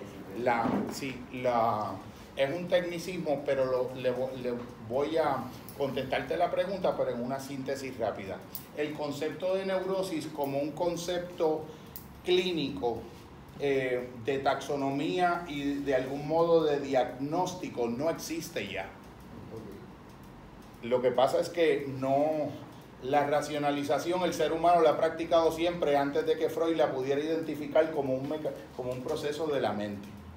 Y el hecho de que una de que un concepto que en un momento del pasado describía un funcionamiento de la mente ya no esté eh, integrado eh, dentro de otros modelos posteriores y más actuales y contemporáneos de describir la situación, eh, no quiere decir que dejó de existir. Neurosis yo le llamaría cualquier tipo de funcionamiento en la mente donde la mente pierde en su proceso de adaptarse a un reto flexibilidad cognitiva, por ejemplo. Una mente neurotizada es una mente que no puede funcionar, que tiende a confrontar serias dificultades para flexibilizarse lo suficiente como para poder hacer una adaptación creativa en tiempo real de una situación que cambió más rápido de lo que su mente hubiese esperado. Eso es una forma de, neurosis, una, cualquier forma de inflexibilidad cognitiva este asunto eh, de, de, Jung, yo lo traigo eh, con el elemento de, de, Buda, porque cuando yo resalto la. Gracias, Cuando yo resalto la figura de Buda no es en ningún sentido eh, para nada religioso. De hecho, yo creo que Buda mismo hubiese desmentido todos los, todos los procesos, los largos procesos históricos de, sacración, de sacralización y de divinización de su persona, porque toda su, toda su historia fue precisamente estar 43 años en este mundo desmintiendo esos intentos porque entendía que en eso había una trampa, porque tú podías darle a una figura de autoridad la función de hacer lo que tenías que hacer tú por ti mismo. Y Buda no dejaba que la gente se autoengañase en esa trampa y que pensaran que porque iban con él las peregrinaciones por la India, ya eso sustituía el trabajo directo con su propia conciencia. Si yo tuviera que decir cuál me parece a mí que es la aportación esencial en ese sentido jungiano de, de Buda, es que es el primer pensador en la humanidad, pensador, no figura religiosa, psicólogo en un sentido antiguo se pudiera decir, el primer pensador en la humanidad que tomó la decisión de buscar lo que se le había perdido donde se le había perdido. Mira lo que estoy diciendo. El primer ser humano del que hay registro en la historia que sistemáticamente tomó la decisión comprometida, radical e irrenunciable de buscar lo que se le había perdido donde se le había perdido. Se hizo la siguiente pregunta. Yo miro mi mundo interno y veo sufrimiento. Miro el de Samuel y veo sufrimiento. Miro el de Michelle y veo sufrimiento. Miro el de compañero Luis y veo sufrimiento. El, de Elizabeth no sé si veo sufrimiento, puede haber sufrimiento porque incluso la alegría es sufrimiento en el sentido de que dejará de ser también. Entonces, pero mira lo, mira lo interesante. ¿Cómo? La teoría Ajá. Que, eh, porque probablemente podemos dar, porque tiene un parentesco con, con, con Buda, la teoría de Act. Entonces, capto ese sufrimiento, pero entonces me hago la siguiente pregunta. ¿Dónde, dónde está ese sufrimiento? ¿De dónde, cuando le voy siguiendo el rastro de ese sufrimiento, de dónde emana ese sufrimiento? Y de momento da la conclusión más sorprendente, sencilla, simple, obvia y extraordinaria. ese sufrimiento está en mi mente, en mi mente, en la dimensión de la mente. No está en que me hicieron un trabajo de brujería. No está en que no le he hecho, eh, no, no, le sacrifiqué a los dioses siete ovejas y le sacrifiqué cinco y me faltaron dos ovejas. En una época donde todas las soluciones que se hacía a ese problema eran de las del tipo que estoy describiendo. El remanente histórico de eso eh, sigue en la humanidad y acompañada. Eh, no está en que no consulté apropiadamente un oráculo no está en que no diezmé con los bramines. El sufrimiento está en la mente, porque cuando miro a fondo el bramín, también veo sufrimiento. Y entonces él dice, ¿por qué si yo tengo 43 años, era lo que tenía, yo tengo 43 años y toda la vida he sentido y experienciado sufrimiento y todas las personas que yo conozco han experienciado sufrimiento, porque si el sufrimiento está en la mente, todas las formas históricas que yo he conocido de búsqueda de solución de ese sufrimiento han acudido a una instancia o apelar a una instancia fuera de la mente, que es donde se encuentra el sufrimiento. En la, hay una, hay una anécdota que es como un chiste puertorriqueño eh, que habla de una persona que se le perdieron unas llaves del carro y está afanado buscando las llaves y entonces pasa una persona y lo ve con esa preocupación y le dice, mira, ¿qué te pasa? No, estoy desesperado porque tengo que llegar a mi casa y se me perdieron las llaves y después, ¿me permites ayudar? Sí, claro. Entonces está buscando y después de un rato le dice, pero ven acá, vamos, vamos a hacer esto como de un modo organizado. ¿Dónde se te perdieron las llaves? Y él le dice, allí, en aquel matorral que está allá. Y él le dice, ¿y por qué si las llaves se te perdieron allá, tú las estás buscando aquí. Dice, no, que aquí estamos debajo del poste y es donde hay más luz. Eso puede parecer gracioso, pero lo más maravilloso de la síntesis de las intuiciones del pensamiento eh, psicológico búdico es que de algún modo las trampas, eh, las estructuraciones tramposas de la mente no pasan de una media docena. Y toda la infinitud de estructuraciones creativas posibles de sufrimiento, cuando tú vas y las penetras con un discernimiento y una observación profunda y clara, vas llegando a un puñado que a duras penas llega a media docena. Sería más preciso decir que el sufrimiento está en la relación entre la mente, el sufrimiento está en la relación que tiene la mente con el deseo. Sí, sí, sí por supuesto que uno lo puede plantear así. Porque de algún modo, y ahí, ahí caemos en acto. Ahí caemos en acto. Esta teoría de ACT, la acceptance uh, commitment theory, la, teoría de la aceptación del compromiso, dice que todo está basado en nuestra el, reference frame, en la forma en que el idioma que usamos. Nuestro cerebro, en, en esta evolución que hemos tenido, tiene la capacidad de hacer todo tipo de referencias y una, uh, y una referencia que estoy haciendo contigo puede ser dolorosa si me cae algo en la cabeza ahora mismo y cada vez que pienso en ti pienso en lo que me cayó en la cabeza. Y esa pues, o no pienses en mí o que o procura que no se te caiga en la cabeza mientras estás hablando conmigo. Para que me sigas queriendo todo es el idioma que tú tienes en la mente el idioma que usamos es el que nos ha traído la mente se ha vuelto contra nosotros y con esta teoría nueva que yo estoy estudiando mucho ahora. Es muy buena. Es muy buena. Tú puedes solucionar cualquier problema. Es muy buena. Dice que el problema lo creaste tú con, tu, con el idioma que utilizas. Porque está basado en el Reference Frame uh, Theory, que es que todo es una referencia. O sea, si, si, el niño llora, cuando, cuando dicen el bebé, el niño llora, cuando el niño llora, dicen bebé, siempre que dicen bebé, el niño llora.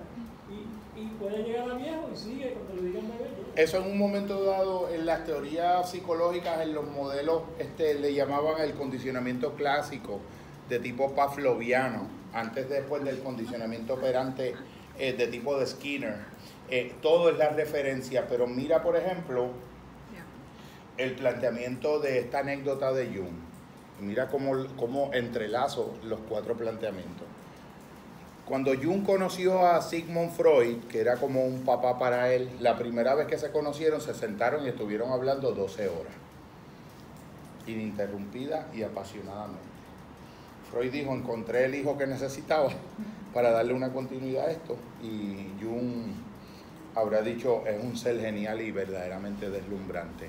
Me dio unas intuiciones originales que las he seguido, pero en otra dirección. Eh, Freud le pregunta al cierre de la conversación, eh, doctor Jung, eh, a la luz de todos los años que usted ha tenido para reflexionar tan a profundidad eh, el psicoanálisis, ¿cuál es la esencia del psicoanálisis? Y Jung dijo, la transferencia. Freud le contestó, finalmente alguien ha entendido. La transferencia.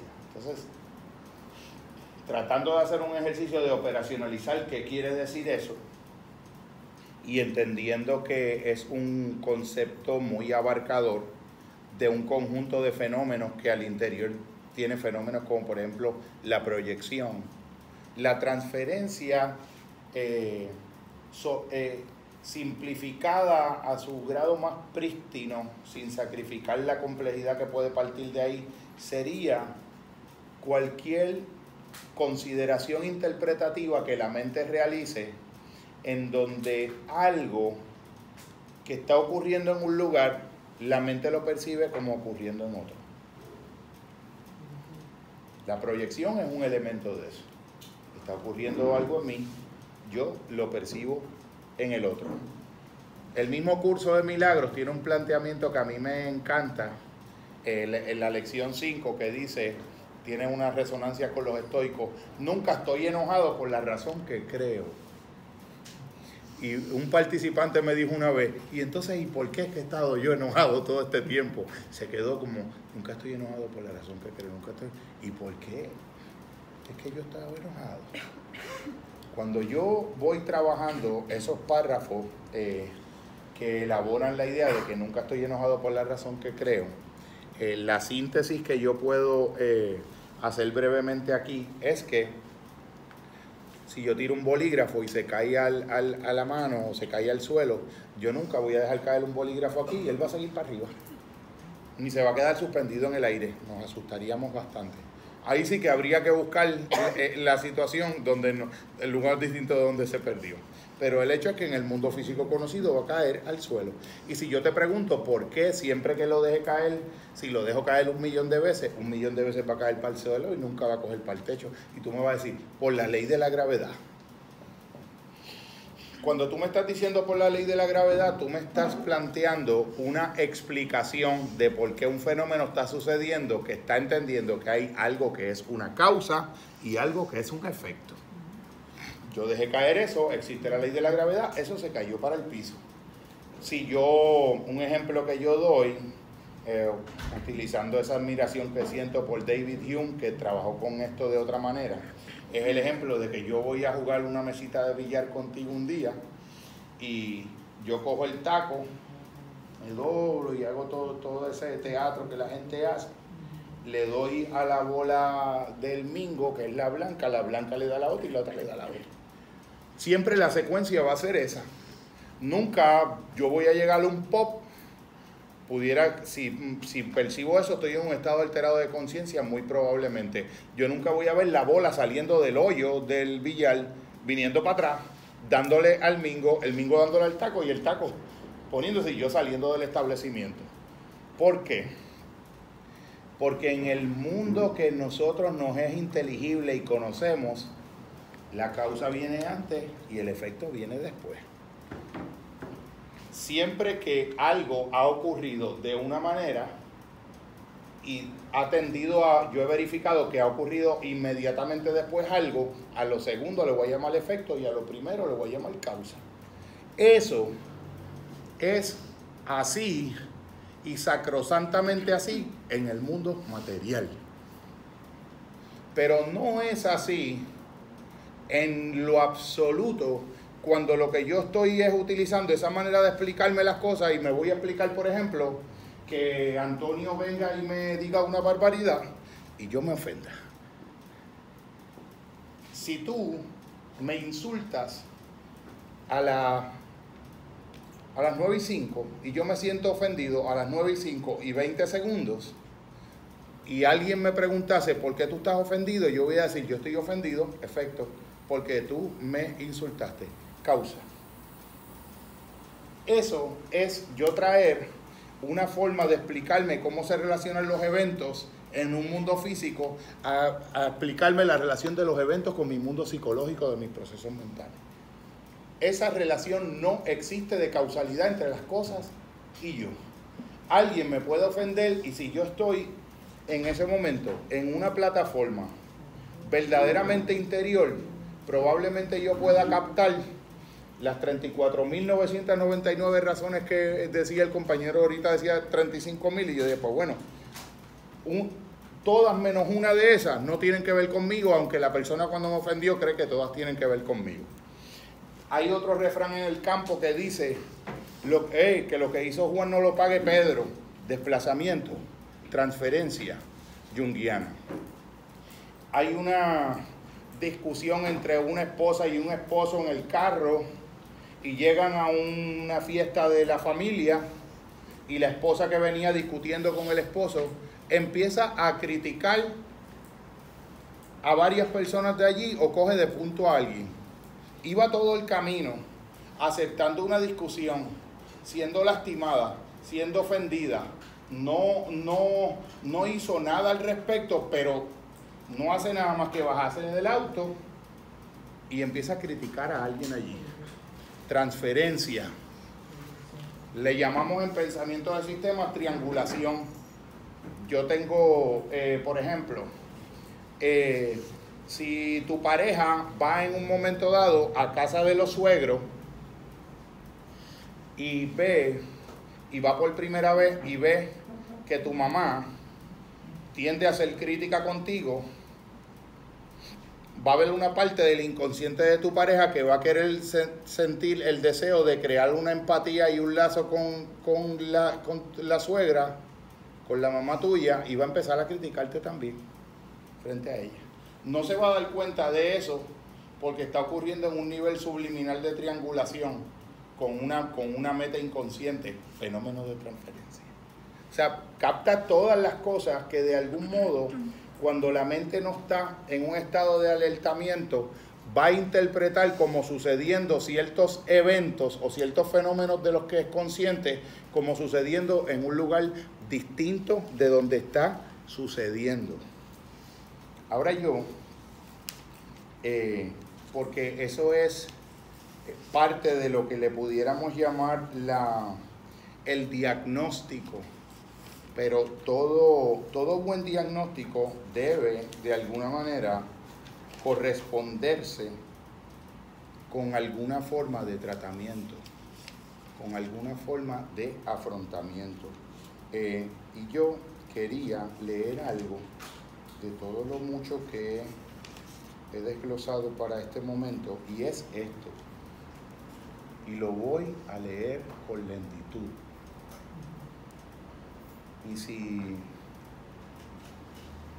traiciono el ritmo orgánico que requiere poder compartir esto, me das una señal, amado hermano. La, la psicoespiritualidad, uno de los elementos que puede eh, realizar es elaborar una apología del enlentecimiento la recuperación de la lentitud como una virtud que permite la entrada en otras formas de ritmos, en los mundos de experiencia que se vuelven a abrir y a desplegar cuando se recuperan estos ritmos olvidados que han quedado sepultados en el alma por toneladas de torrentes de aceleración, prisa, vértigo incontrolados desplazamientos centrífugos, enajenación mecanicista y mecanizante, y múltiples proyecciones y transferencias que hacen de la experiencia de los instantes y momentos humanos en los que debiera darse la vida más real y auténtica, en su lugar termina siendo la realidad una percepción viscosa, confusa, evanescente y fantasmal. Hay modelos que son operacionalmente bastante prácticos, que te dicen, por ejemplo, detente, piensa y actúa. Mira esto, detente, piensa y actúa. Eso parte de la premisa de que muchas de las reacciones que yo voy a atender a tener en un proceso de interacción humano donde alguien está, eh, donde yo le estoy yo estoy bajo el efecto de la creencia autosubjetiva de que la persona me puede causar eso, porque ni siquiera es que lo está causando, pero yo perceptualmente lo estoy adjudicando, me ofendí o me ofendí.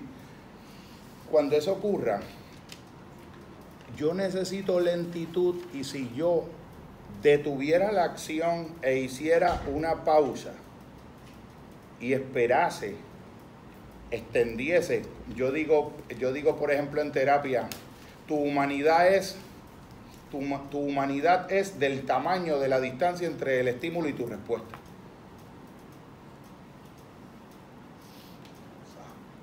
¿Me ofendiste, te ofendí?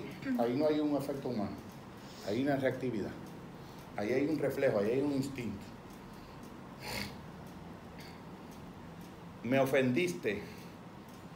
No lo experiencié como ofensa. Me detuve. Autorregulé la emoción ralenticé la respuesta, miré lentamente el efecto de ideaciones que tuvo eso en mí, lo llevé a una base de calma y de ahí entonces elegí qué opción de respuesta darte. Por eso es que hay que tener tanto cuidado, por ejemplo, con, con el texting. La gente se dejan por mensajes de texto, se reconcilian, hay malos entendidos. Lo más increíble de todo esto es que el más del 93% de lo que es comunicable en lo humano, cuando tú tienes un contacto directo con alguien, se desvanece y se pierde en un texteo. Mm. Antes te decía dos, párrafos cada vez que me contestaba y ahora es ok, sí, no, eh, eh, perfecto, eh, nos chequeamos, estoy cansado, hablamos después. Eh, el lenguaje se vuelve como telegráfico, entonces ya yo estaba acostumbrado a recibir dos párrafos cada vez que yo daba una línea, pero no veía contra, pero es que es la proporción, o entonces el, famoso dedo, yo he descubierto también el trabajo clínico tanto que lastima a la gente, es como good for you, esa frase eh, demencial de, de allá del norte, que es que es como yo me alegro por ti porque yo no me alegro de tu alegría, o sea, good for you. Eh, eh, es, una, es una frase que tiene implícito una predisposición cultural a no ser empático. Tú le cuentas a alguien una alegría y te dice, bien por ti, good for you. Sí, sí, good for you. Oh, good for you. O sea, es decir, yo se parece, que sería el equivalente del dedo, pero en una frase. Porque tú no estás, tú no, tú no estás sintiendo ni el dolor del otro junto al otro, ni el regocijo sensorialmente de la alegría del otro con su alegría. Good for you. Es algo de algo, es un fenómeno de desplazamiento. Mira lo que te estoy diciendo, el enlentecimiento. Casi si tú analizas todas las discusiones humanas, las maneras en que la gente se lastiman, y tú tienes un pietaje de eso, eh, las discusiones fuertes entre dos personas, las lastimaduras bien, bien delicadas, ocurren como en 15 minutos. Tú me dijiste algo que yo sentí, que tú quisiste decir, y yo partiendo de la premisa que como yo me estoy sintiendo lo que estoy sintiendo, yo puedo inferir tu intencionalidad de mi emoción. Mira qué cosa más demencial y más proyectiva. Si yo puedo, voy por ahí, si yo puedo mirar en cámara lenta muchas de las memorias de mis interacciones con alguien que en un momento dado yo adjudiqué una intencionalidad a la otra persona y a partir de esa adjudicación yo tuve la reacción mía. Que en el fondo ni siquiera yo tuve una acción. Casi nunca nosotros tenemos acción. Casi todo el tiempo tenemos reacciones que le llamamos acciones. Porque yo estoy siempre bajo el percibimiento de que yo puedo inferir tu intención. Para empezar, que ni siquiera la pregunto, que es algo que yo lo, lo recomiendo y los compañeros lo hemos analizado muchas veces, la búsqueda del significado de la experiencia. Para mí es una herramienta potente de la investigación cualitativa en psicología que es transferible a la espiritualidad. ¿Qué significó para ti esto? Yo te invité al cine tres veces y me dijiste que sí, Leo. ¿Qué significó para ti? Y yo pensando que tú me digas que estás enamorado de mí y yo lo que, lo que me dices es que soy un buen amigo que sé mucho de cine y es encantador ir a ver películas y analizarlas conmigo. Pero entonces yo pensé que me dijiste tres viernes que sí, que eso quiere decir que esto otro. Pero yo no soy astrólogo. Yo no, yo no, yo no lanzo los caracoles, no hago IFA. ¿Tú sabes lo que yo hago? Te pregunto en un claro español, ¿qué significa para ti tú hayas salido conmigo? Ahora, ¿sabes lo que pasa? Que es más fácil yo seguir por mucho tiempo pensando lo que yo quiero pensar que quiere decir eso, porque no estoy asumiendo la vulnerabilidad de una respuesta honesta a una pregunta radical que quiere decir para ti. Exactamente, exactamente. ¿Pero por qué? Porque lo que yo siento por dentro lo he hecho depender por adelantado de la respuesta que tú me des. Yo me voy a sentir como me voy a sentir si tú me das la respuesta que tú me des. ¿Y dónde está el mérito de mi empoderamiento? Un varón mandando mensajes mixtos a una mujer, qué sé yo, por año. Y de momento la mujer le hace un emplazamiento digno, empoderado, ¿Qué quiere decir estos dos años de comunicación? Y la persona se va a un silencio, en un, en un estado que le llamaba el catedrático Roberto Ramón Meléndez el síndrome del apendejamiento existencial. Él decía, antes, antes de lo de tu hermana, eh, Roberto Ramos decía que, que él había descubierto un cierto diagnóstico de un apendejamiento existencial en el puertorriqueño esta mujer realiza este eh, planteamiento digno, empoderado, resiliente, directo, franco, como deben ser las comunicaciones humanas, y un adulto no puede contestar esa pregunta. ¿Qué uno hizo con ese acto maravilloso? Deja de ser maravilloso porque la respuesta no es la que mi corazón anhelaba, al revés. Es que no depende de la respuesta del otro, que ese sea el posicionamiento empoderado. Cuando tú lo estás viendo desde una fuente interna, tú vas por lo correcto. Yo siento que tengo una misión de vida de poder organizar de una manera editorial, comunicativa, un proyecto de vida de comunicar apasionadamente ideas. Yo no estoy pensando en el resultado, yo estoy pensando en el proceso. Yo soy Montessori en ese sentido. Montessori es el proceso, no es el resultado. El resultado depende de un montón de factores que yo no controlo.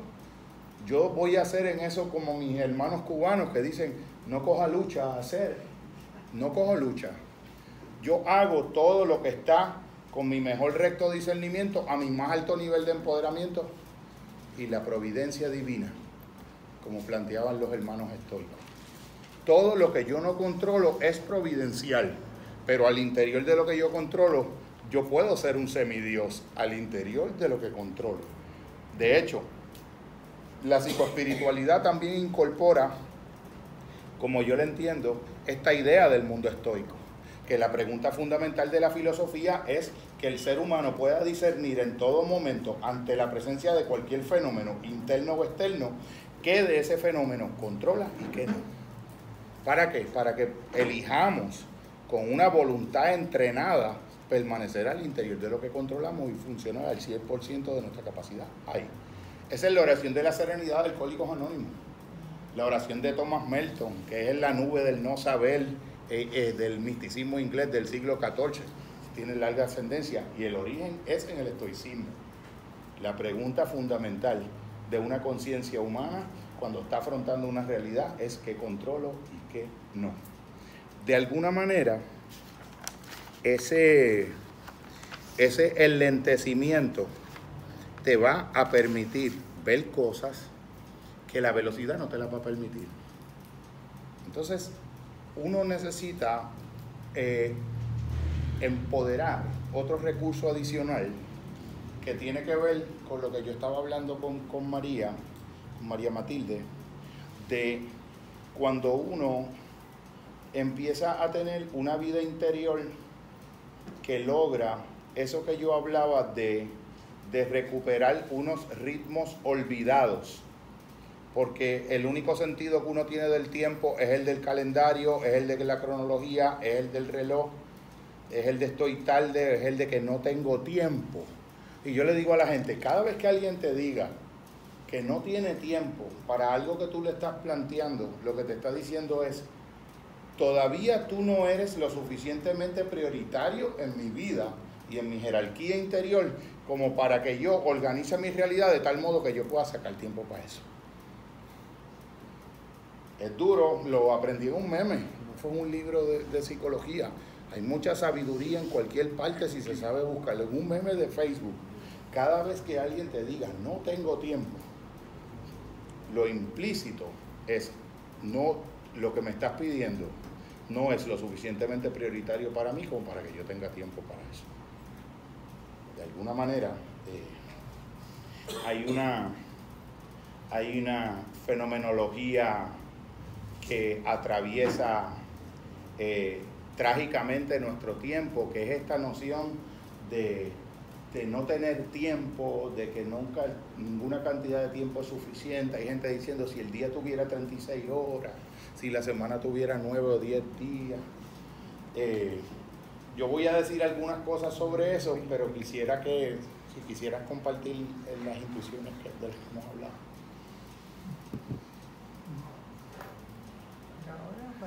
Eh, sí, el, cuando tú quieras.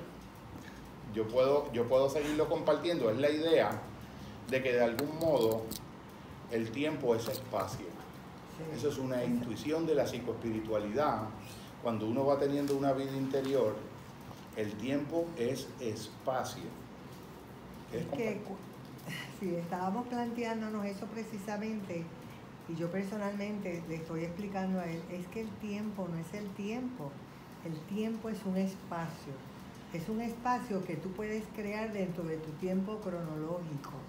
Cuando tú logras hacer de tu tiempo cronológico espacios aunque sean mínimos para trabajar el dolor, para trabajar los conflictos, para trabajar el cansancio, para trabajar lo que tú quieras, lo que tú quieras que sea un estresor, lo que tú quieras que sea algo que está aportando, pero situaciones de malestar, ¿verdad? No hay un bienestar.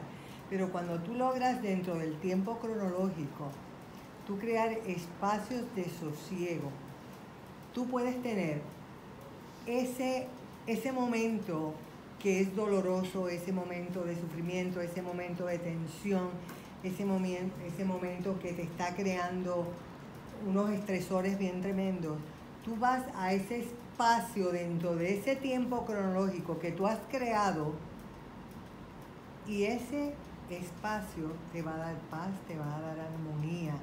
Y entonces eso de alguna forma, cuando tú lo conviertes y lo practicas, eso va a lograr en ti que tú puedas regresar cuando tú lo deseas y va a enriquecer el tiempo cronológico porque entonces vas transformando el tiempo cronológico en espacio.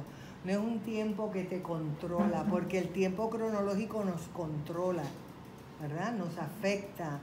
Se me va a acabar el día, no voy a tener el tiempo para terminar esto. Pero cuando realmente tú le ves el propósito, cada día se va a convertir en un espacio, no en un tiempo, en un espacio de sosiego.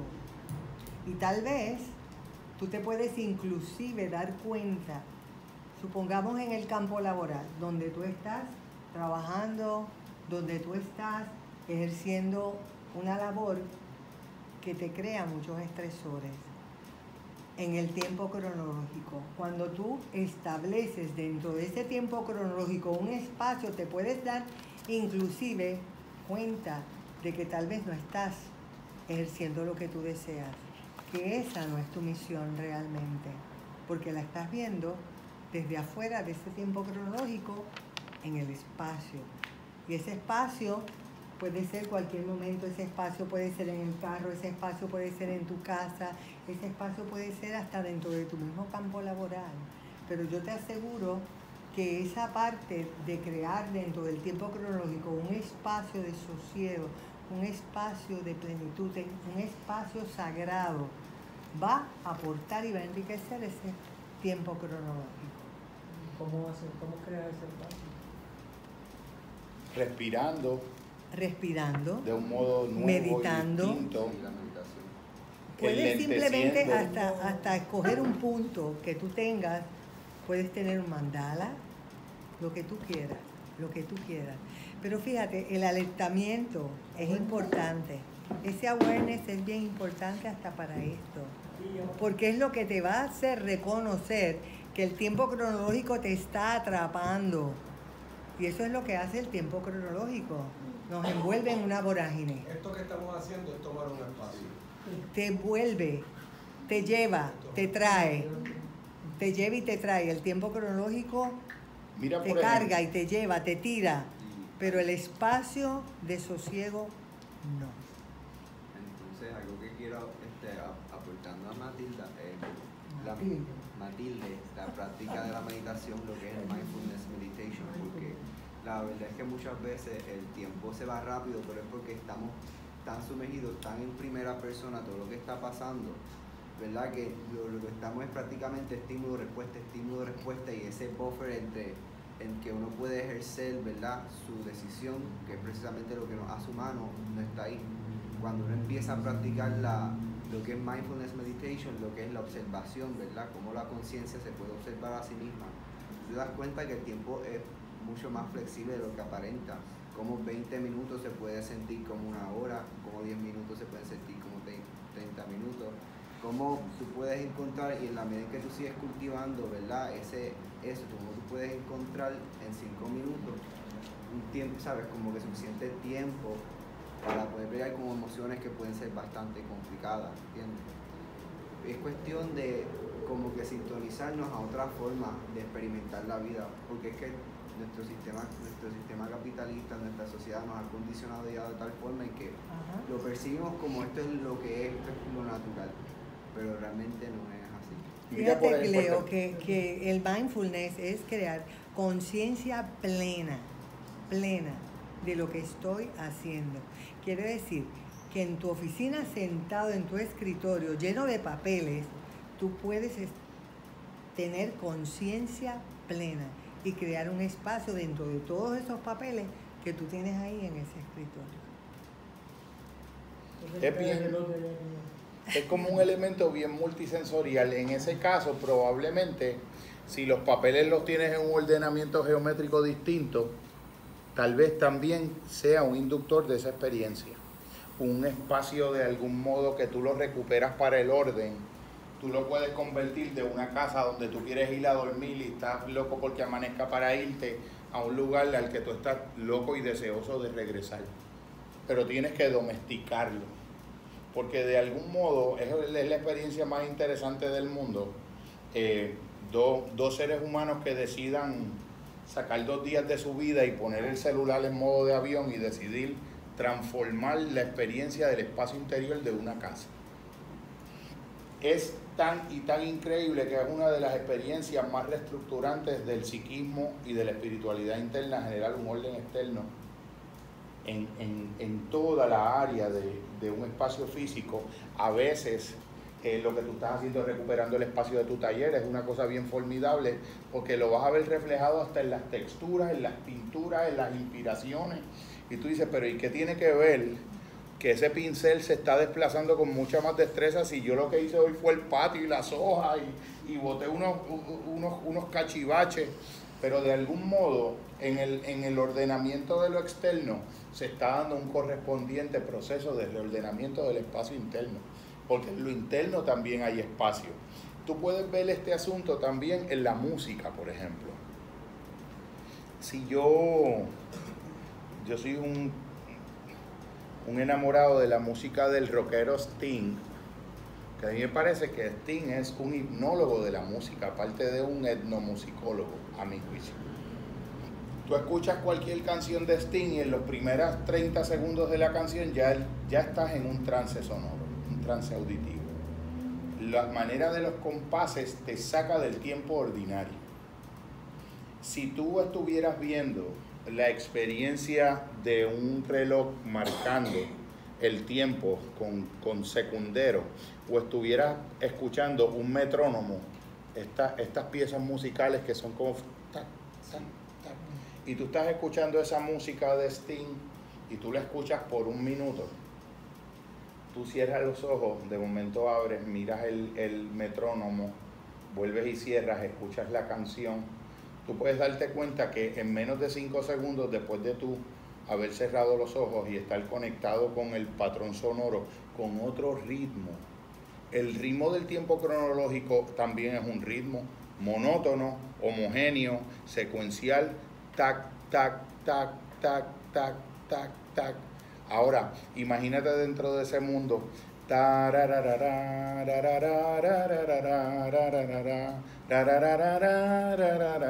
El adagio de Aranjuez. Es la misma cantidad de segundos, estás al interior de una experiencia totalmente distinta pero si te vas y escuchas alguna otra música de trap o hip hop, pues tal vez en esa misma cantidad de segundos estás en otro universo experiencial. ¿Por qué?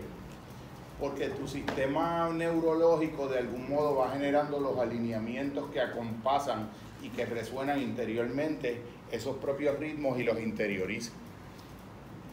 Tú, puedes, tú pudieras decir, mira, hay algo que yo tenía por aquí que estaba, estaba describiendo un poco esto y tenía que ver con la idea eh, aquí. Eh, experimento, eh, era algo que iba a poner una música, experimento para ver cómo una misma unidad de cantidad de tiempo cronológico puede permitir el constituir al interior de la experiencia subjetiva mundos de experiencias radicalmente distintos que solamente comparten el rasgo genérico de ser la misma unidad de cantidad de tiempo. Quiere decir, 120 segundos en, la subjetividad experiencial del, del adagio del segundo movimiento del Aranjuez no son los mismos 120 segundos de un hip hop, de un trap music. No son lo mismo. No estoy hablando ni de bueno, ni de malo, ni de los gustos. Eh, yo he conocido personas que me han dicho, yo me sereno escuchando eh, los timbales de Tito Puente, es decir, quiere decir lo descompensado que está tu sistema nervioso autónomo, porque es una invariante neurológica que un organismo que no está descalibrado a nivel de amígdala se acompasa con ritmos que se parecen a un solo de Kenny G de clarinete. Porque son los sonidos que reproducen los ritmos originarios de los latidos del corazón y del acompasamiento con los latidos de mamá cuando estábamos. No es la barriga mía, en el vientre de mamá. Esos ritmos son el de una flauta, el de una guitarra suave y uno neurológicamente lo recuerda y regresa a un ritmo eh, base. Mira lo como lo había planteado, eh, las anotaciones en relación a lo que conversaba con... Déjame explicar también, la respiración nos ayuda mucho. Supongamos que estás, te quedan 10 minutos en el tiempo cronológico para llegar a donde tú quieres llegar. Tienes que buscar la llave, hacer todo lo que tienes que hacer y sales corriendo despavorido porque tienes el tiempo, no pensaste nada más que en eso. Si se te toma la presión arterial, ¿cómo la vas a tener en ese momento? Te voy a dar un ejemplo mío. Así que la respiración acompasada te lleva a la conciencia plena de ese momento, de esos 10 minutos que tú tienes y lo transformas. Si tú sumas todos esos momentos donde tu sistema cardiovascular se altera por esos momentos donde el tiempo cronológico te domina. Por eso hay tanta enfermedad. Mira, por ejemplo, cuando yo llegué ahorita, yo había subido las escaleras y no me había dado cuenta que había dejado el bulto en el estacionamiento. Cuando yo le pregunté a María, me dijo, eh, eh, alerta, regresa al alertamiento. por un breve segundo, saludando la alegría de ver la gente querida, de momento perdí esa centralidad y se me olvidó en cuestión de segundos. Y de momento cuando lo cogí, regresé caminando al alertamiento. A mí algo que me, que me ocurre, que es algo sumamente poderoso y práctico y uno lo siente experiencialmente. Cualquier actividad cotidiana si tú te levantas por la mañana y vas en piloto automático a preparar el café y tú cronológicamente eso lo haces en 5 minutos, hazlo en 15 a ver qué pasa. Pasa por un sitio caminando por donde siempre has ido en carro. Observa ese lugar. vas del, monte, vas al colmado, ve un día caminando ese mismo recorrido a Magno, ve a Magno caminando. Ese tramo de la avenida de Hostos va a ser una experiencia distinta. Tú vas a ver que hay unos árboles distintos, tú vas a ver que hay unas configuraciones distintas, tú vas a entrar en un mundo geométrico distinto. Es una maravilla que el parquecito pasivo de Valdrich. Lo que pasa es que es una maravilla que la experiencia es de un modo distinto, pasando en carro, acelerando cuando la luz se pone amarilla para poder llegar allá a la rumba más rápido o caminando. Coge unas actividades que por lo regular te demoren una cantidad específica de tiempo y cambia, enlentece intencional y voluntariamente el ritmo y observa con atención si algo que no ocurre en esa experiencia habitualmente comienza a ocurrir. Para mí, eso puede ser algo que uno lo puede llevar a unas profundidades que es casi la experiencia alucinante y maravillosamente alterada de la conciencia en el mejor sentido que tuvo Alicia en el País de las Maravillas. O Dorothy. Dorothy tiene un sueño y si tú te fijas cuando al final cada uno de los personajes que ella vio en ese mundo alterno eran los vecinos de ella. Todos los que están asomados a la cama viendo cuando ella como que se recuperó y el tornado la regresó y regresó de ese mundo. Ah, mira, este era el hombre de hojalata, mira, este era el, león asustado. Este era el, enanito aquel que era ese mago furioso, que, es el emblemático del ego por excelencia y de esta trampa que estábamos hablando. Todo el mundo le tiene ese temor a ese hombre tan, tan feroz que detrás de la cortina es un enanito es más pequeño que los enanitos de Kibler, el duende de Kibler, y haciendo todos aquellos efectos de miedo, porque el desconocimiento de los mecanismos mentales que operan en la percepción de lo que uno está dando por real y por sentado y por objetivo, fortalece la idea de que eso es real y objetivo. Pero la mirada lenta, la mirada contemplativa, que no es la misma mirada racional, la mirada del acto es una mirada contemplativa. ¿Tú sabes por qué? porque te plantea algo maravilloso. Y si cuando yo tengo un padecimiento psicológico, yo he vivido pensando que yo solamente me voy a poder sentir bien cuando ese padecimiento se desvanezca.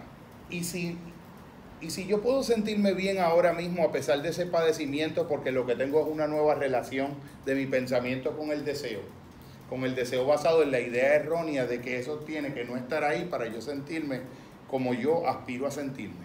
Y si es la propia idea de que la condición para yo sentirme así es que eso no esté, la que, la que inhibe la posibilidad de sentirlo ahora mismo. Esto, aquí ya estamos en el terreno de Krishnamurti, cuando le decía a la gente, pero vamos a liberarnos ahora mismo. Pero ahora mismo, sin proceso psicológico, vámonos a un eje transversal sin método, sin método.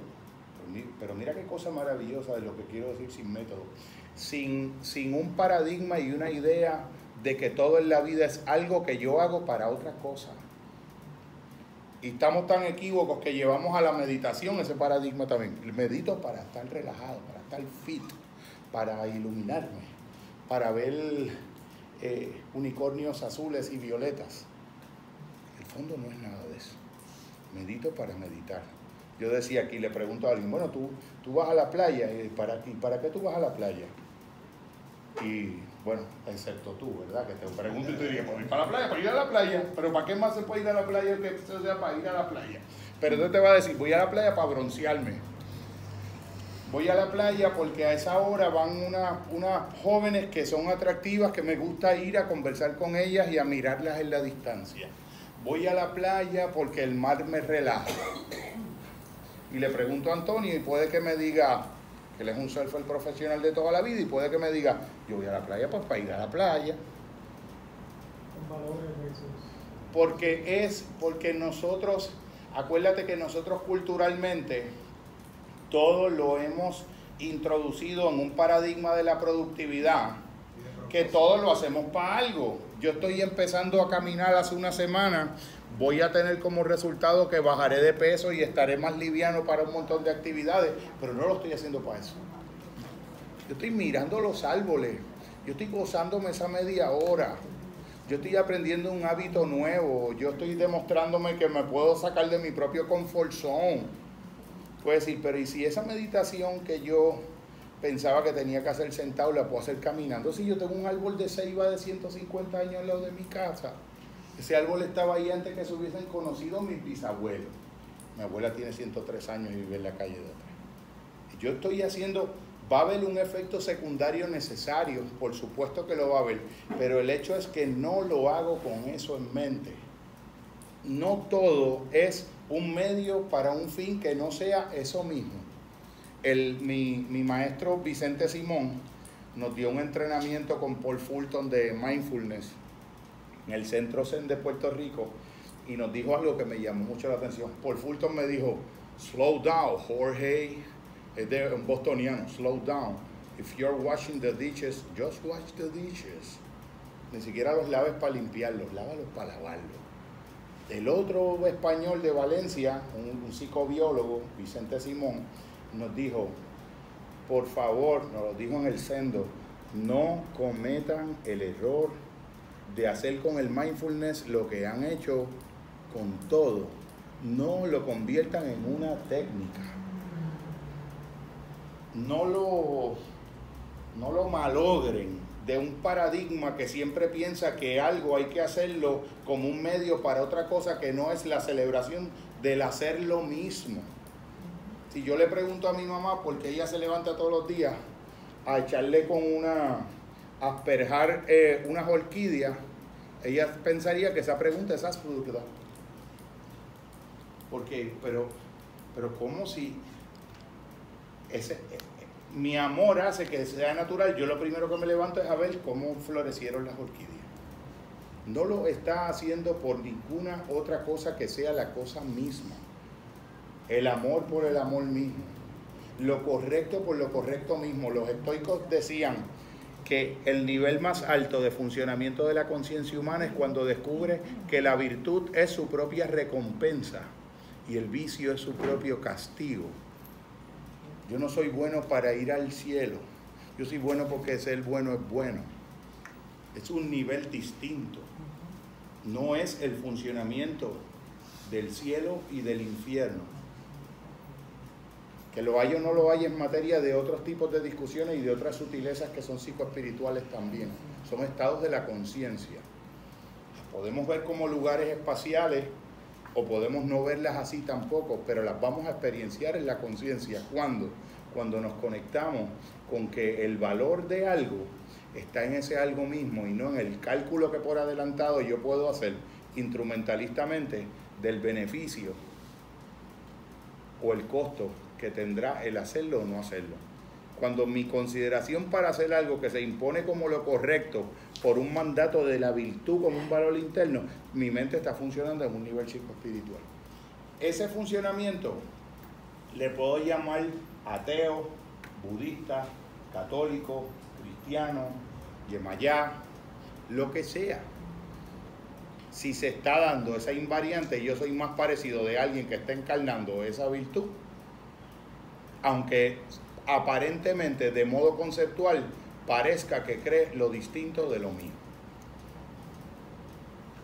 Que es algo, es, es como esta, este elemento de lo que es la percepción de lo que en lo que las cosas se parecen y en lo que no se parecen, en las pruebas cognitivas eh, que se le dan a los niños, por ejemplo, es maravilloso el nivel donde te preguntan, ¿en qué se parece una china y un guineo?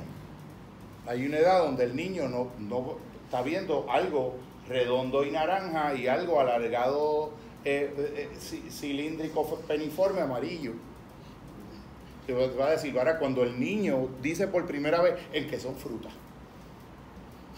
El niño advino a una categoría que no es explícita a los sentidos, que puede conectar eso a un grado de semejanza que no es obvio a la percepción.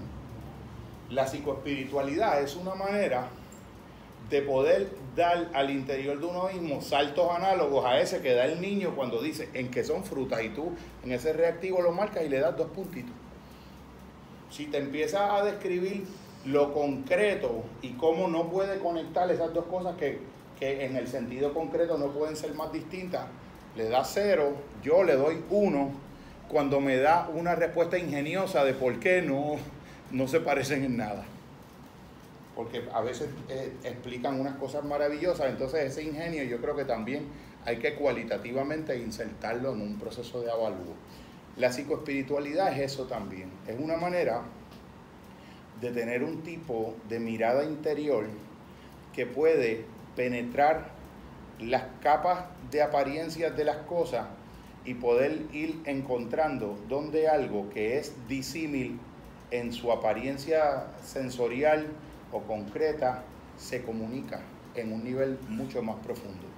Pero también lo psicoespiritual puede hacer la operación complementaria contraria puede ver cómo lo que parece idéntico, como le decía yo a una persona que se curó de una relación tóxica de esta manera, yo le decía, mira, si tú estás aquí en la oficina y tú estás mirando la casa del frente y el, el pretil del techo, y tú estás mirando un guineo y está lloviendo y está nublado, y el guineo está bien amarillito, y se están cazando las brujas, que es cuando está lloviendo y está haciendo sol a la misma vez, decían en el campo, ¿verdad? Se están cazando las brujas. Le está dando la luz del sol y ese resplandor, tú puedes ver un lingote de oro donde hay un guineo. Puedes ver también lo que hablan en términos de el, el patio del vecino es más verdecito que el mío. Hasta que estés en el patio. Hasta que estés pisando la gramita. Desde acá está el efecto de que allá es algo distinto de lo de acá, otro fenómeno de transferencia.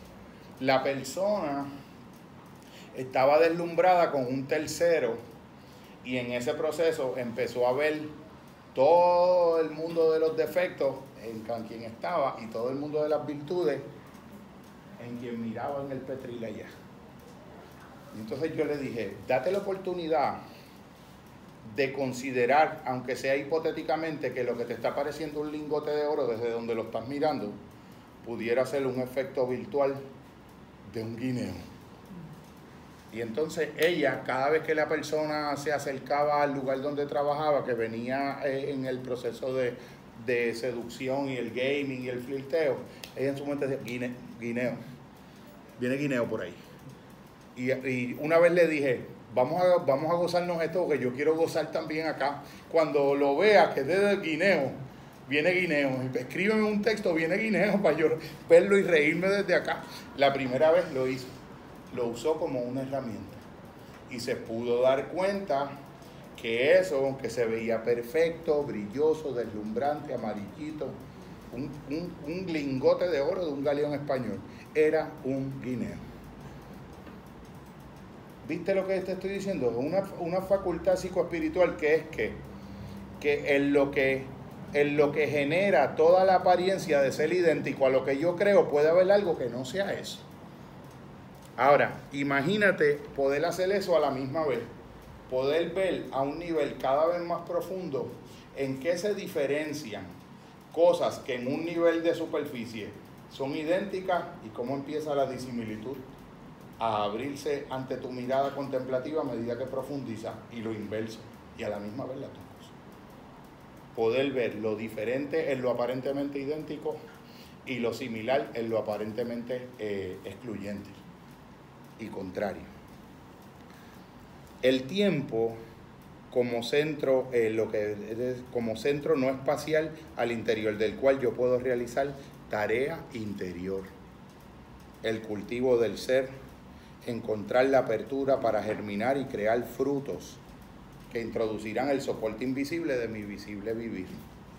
Eh, el tiempo como una, eh, eh, esta, esta, me, particularmente me, me interpela, el tiempo como una oportunidad para tejer o enhebrar la elaboración que permite el reencuentro en el centro de uno, que de algún modo muy real todo día lleva dentro de sí el primer día de la creación y el segundo y el tercer día y el cuarto y el quinto y el sexto y el séptimo día de reposo, del descanso contemplativo que serenamente observa y divisa con regocijo las cosechas de los cultivos de los días anteriores y los venideros en la cotidianidad del presente.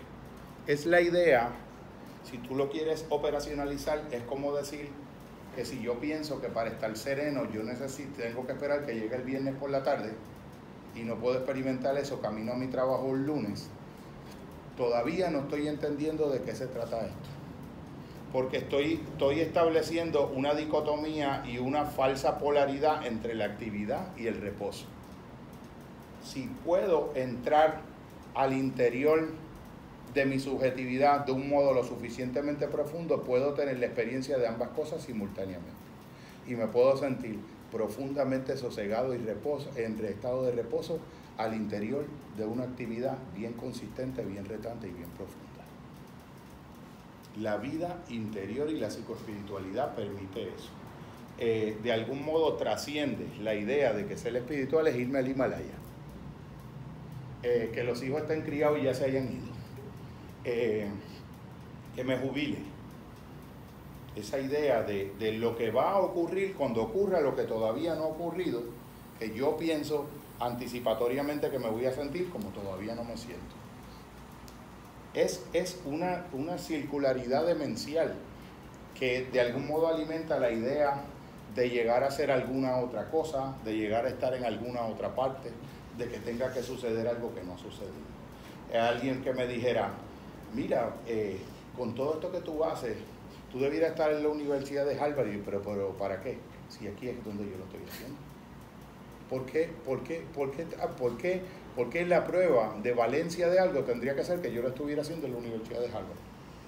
estoy completamente empoderado de la calidad que sé que lo que estoy pensando y lo que estoy haciendo y el nivel de compromiso que tengo. Lo tengo en San Juan de Puerto Rico.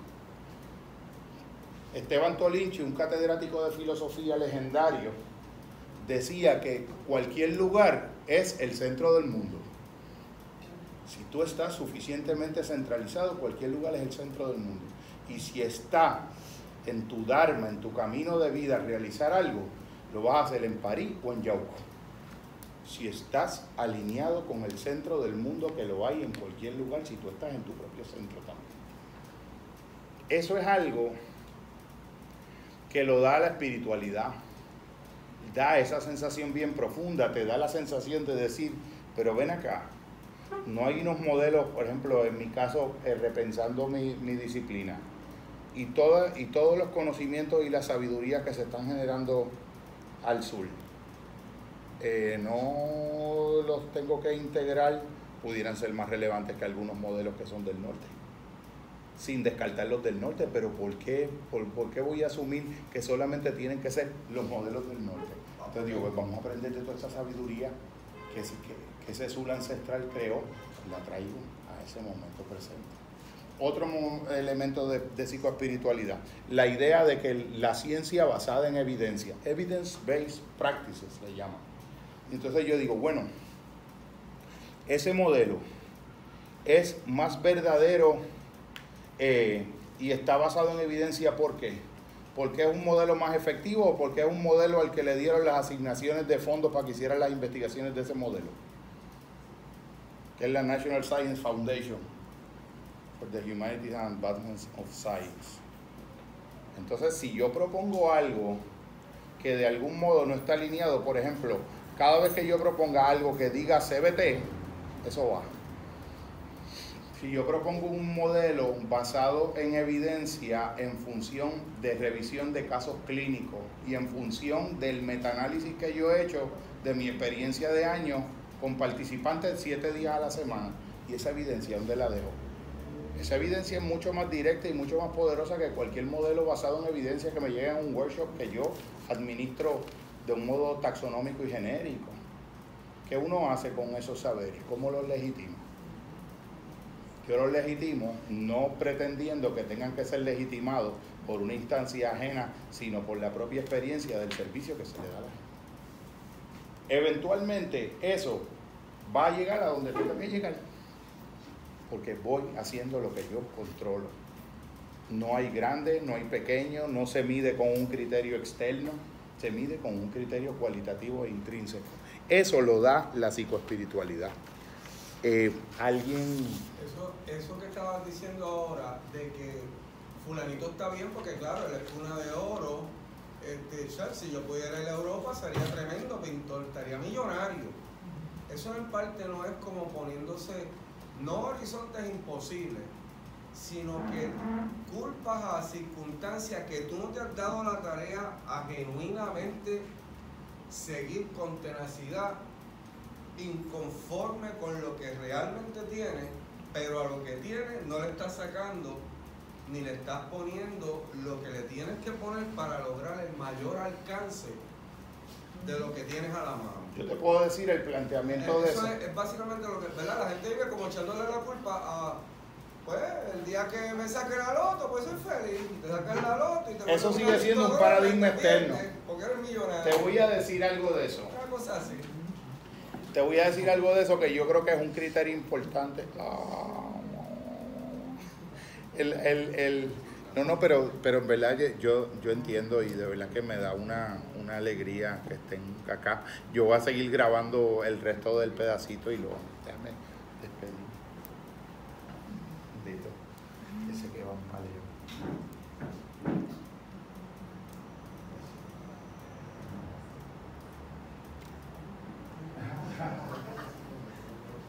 Gracias, hermano después lo, el resto lo, lo compartimos. Abonando en lo que decía el compañero Antonio, le voy a, a, compartir también un criterio para diferenciar el nivel en que una persona es un adulto psicológico y el nivel en el que no.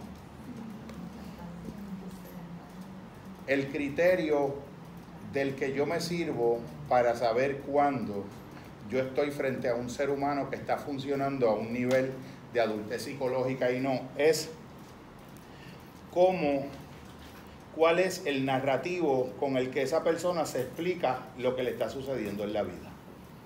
En la medida en que la explicación narrativa de lo que le está sucediendo en la vida abunda a la apelación a criterios externos y a factores de lo que las circunstancias y los demás han hecho, es un niño psicológico esa función mental explicativa es infantilmente psicológica, psicológicamente infantil.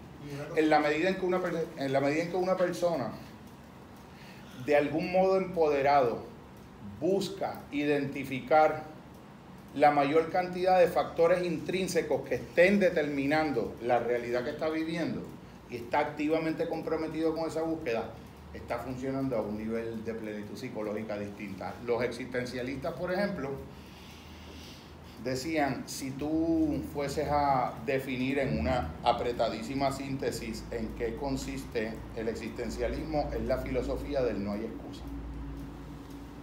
No hay excusa. Y Sartre decía, Sartre decía que en realidad la verdadera medida de una vida humana nunca es lo que a mí me sucede, sino lo que yo logro hacer con lo que a mí me sucede.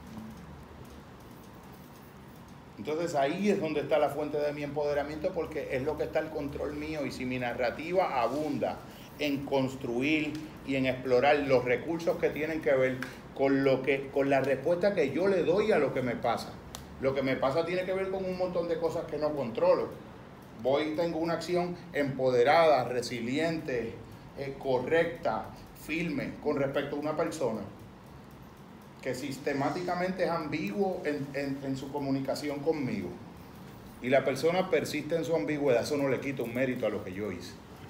Yo lo que hice fue que le puse un límite y ejercí una asertividad. ¿Qué quiere decir esta comunicación que tú has tenido conmigo por esta cantidad de tiempo? Llevas al otro a que se posicione, porque tú te posicionaste bien. Pero te posicionaste por adelantado a qué? A haber decidido qué cosas no vas a permitir en tu mundo porque ya el criterio no es un criterio hedonista, ya el criterio no es que tú vas a hacer lo que te complace y vas a evitar lo que te duela. Si lo que te duela es lo que te es más conveniente, afrontas ese dolor a corto plazo, con un beneficio de liberación a mediano y a largo plazo. Si no, ¿qué vas a hacer? Evitar inmediatamente el dolor y buscar activamente el placer. ¿Usted quería decir algo? Ah, que de momento pensé. Compañero, ¿quieres compartir algo? Luis. Ah, Luis.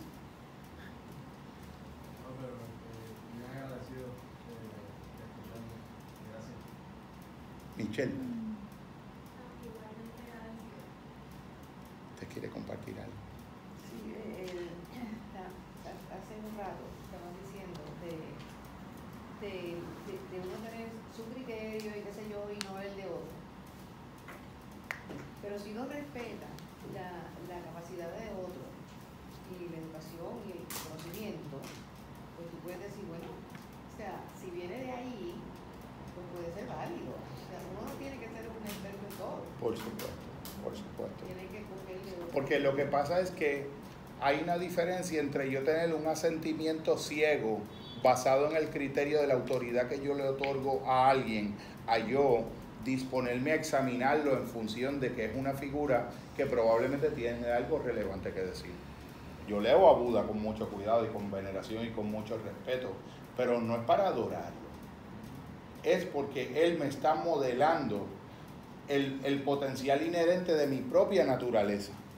Es un nivel más elevado porque también la horizontalidad no deja de reconocer que hay gente más evolucionada que uno en un montón de cualidades y en un montón de senderos y es parte de esa humildad poder admirar y reconocer que alguien es más evolucionado y más desarrollado que uno en algo y poderlo reconocer y celebrar gozosamente. Pero llevarlo a la, al, día, al, día, diario, al diario vivir eh, no tan elevado, ¿verdad? De, de, de, alguien que uno sabe que, que, que sabe lo que está diciendo, que es sincero, que sabe. Pues mira, pues uno dice sí, ok, pues yo acepto eso, porque sé de dónde viene. Y sin, sin, sin muy arriba. Yo, por ejemplo, haría algo que no es de muy arriba, lo decía una frase maravillosa de Clinton, trust but verify. Trust but verify. Porque yo me tengo que sentir mal de que una persona vaya y cheque en Google si algo que yo dije me lo saqué de la manga o en realidad, en verdad que yo lo estudié? No, no está de más, yo creo que ese ejercicio autonómico del criterio, o sea, yo quiero que tú pongas, sometas a un escrutinio crítico lo que yo estoy diciendo. El mismo Cristo postulaba eso, decía, mi pueblo perece por falta de conocimiento. Definitivamente. no venga nada más que oírme a mí, averigua. Mira, ya está escrito. Lee, mastica y traga. Ora et lee. No vengan detrás de mí. Sí, sí, este es el Señor, porque si mismos fueron detrás de Buda, de Krishna, ahora están detrás de Sadhguru. Sadhguru dio una contestación bien violenta. Los otros días dice, ¿cómo quieres que te recuerde la gente cuando ya no esté? Y dice, sería mi gran fracaso si me recuerdan cuando ya no esté. Quiero que se olviden de mí y sencillamente trasciendan con mi legado. O sea, lo importante no soy yo. Yo estoy, yo estoy viviendo esto para dejártelo, para que se convierta en tu herramienta donde tú seas, quien tú seas, como sea, y para que lo uses, pero que beneficie al resto de la humanidad. Este es mi proyecto. El hombre no se ha fijado ni que es millonario, ni cuántos millones de gente lo sigue, ni cuánto dinero está generando. El reto de él ahora mismo es solo estar contestando preguntas de quienes quieren debatir si él está o no está en lo cierto. Y él constantemente, como Jorge aquí con la cita, mira, esto lo leí de fulano de tal, maravillosa poesía, este otro tremendo de tal libro, y si le preguntas te va a decir y vas a terminar teniendo 40 paredes llenas de libros, porque es esto lo que él hace.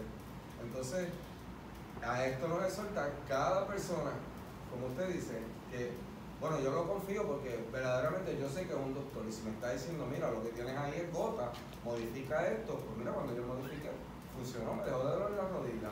Este tipo sabe, pero tiene todo el derecho de hacer, verificar, y más ahora, que es el momento en que cualquiera, es lo que usted lo está diciendo, a ver si es verdad. Y tú puedes buscar y ver, pero sobre todo el experimentar y tener la valentía y la humildad de poder reconocer a ti mismo cuánto realmente tú quieres averiguar esto y para qué. Si hay un para qué, esa es la situación que tiene cada uno. Esa es la evolución personal de cada uno. Tiene que ser, es la tarea fundamental del ser humano, desarrollarse hasta lo máximo de su capacidad. Se supone, lo que pasa es que el anglo nos dijo que era en la escuela de, de 8 a tal y, cuando trabajes de, de 8 a 4 y, si te sobra tiempo, pues brega con tu vida. Pero no sobra yo, yo no quiero leer porque todo lo que dicen es, malo. Exacto. Noticias. O, sea, o me duermo. Noticias porque es malo. O es, o es muy enredado, o es una persona. Entonces, no. No no se documenta. No analiza. Porque solamente saber es analizar. Es la prisa esta, no deja que la gente escuche. No deja que la gente escuche, evalúe a su criterio. Si no tienes un criterio, Forjarte uno a base de conocimiento. Esa es la tarea. yo creo que es la tarea. Eh, quería comentar eh, una pequeña idea eh, y dos observaciones y vamos como cerrando. Que lo más radicalmente esencial y de valor de una vida humana lo funda el diálogo. la imaginación y el diálogo son las dos grandes puertas los dos grandes caminos hacia la aventura de ese horizonte abierto que hace posible la llegada, que hace posible en lo real la llegada de lo posible. Las dos grandes aperturas para el desarrollo interno son la imaginación y el diálogo. Eh, cuando alguien tiene, eh, y esto es algo que también es una aportación de la espiritualidad, un poquito de lo del mindfulness, cuando una persona tiene un problema y una persona eh, tiene una pregunta y siente ese problema como una urgencia de su vida y esa pregunta la tiene como un aguijón que exige inmediata respuesta. Casi siempre uno tiende a pensar que uno, cuando tiene el problema, uno va a encontrar la solución. Cuando tiene la pregunta, uno va a encontrar la respuesta y después se va a hacer la calma. Y la invitación de, esta espiritualidad propuesta es, ¿por qué no nos hacemos cargo mejor de la calma? A ver si la calma se puede hacer cargo de la respuesta y de la solución, en lugar que la solución se haga cargo de la calma o la respuesta de la calma. Porque siempre, hasta en eso, hay un fenómeno de fuga. No puedo sentirme calmado si hay una pregunta a la que no le he encontrado respuesta, no puedo sentirme calmado si hay un problema al que no le he encontrado solución. Yo creo que esto, esto, esto es convergente, Leo, con ACT puro. ¿Por qué siempre cuando hay un padecimiento siento que hay un inventario de condiciones previas para yo poderme sentir de una manera? Anthony de Melo lo decía de, de otra forma. Yo le pregunto a todo el mundo, que es lo más importante, es la aspiración más grande de su vida, dice, yo quiero ser feliz. Pero cuando yo le pido que me definan la felicidad, me dan un inventario de cosas que no son la felicidad, que están al interior de lo que están definiendo por felicidad. Entonces él dice, tú no quieres la felicidad, tú quieres todas las cosas que tú has definido como felicidad, pero si yo te digo, la felicidad te la va a dar ahora mismo, pero no vas a tener ese título universitario. La felicidad va a tener ahora mismo, no va a tener, elimina ese auto. La felicidad la vas a tener ahora mismo, pero elimina esa esposa o esa pareja o ese amor o, esa idea de idealizada de alguien. Elimínalo en ese momento. Casi nunca verdaderamente queremos la felicidad, pero vivimos creyendo que la felicidad es lo que queremos. Queremos la definición que le hemos adscrito a eso porque ya por adelantado, ya por adelantado decidimos que hay algo que es la condición necesaria para experimentar algo. Nuestra cultura nos hace sentir que una persona que no tiene pareja se tiene que sentir solo y alguien que tiene pareja se tiene que sentir acompañado. Eso es mentira. Eso es mentira del diablo. Eso es una mentira de la cultura. ¿Por qué? Porque la experiencia de la soledad puede ser algo bien fértil puede darnos algo bien maravilloso. Incluso la podemos experimentar.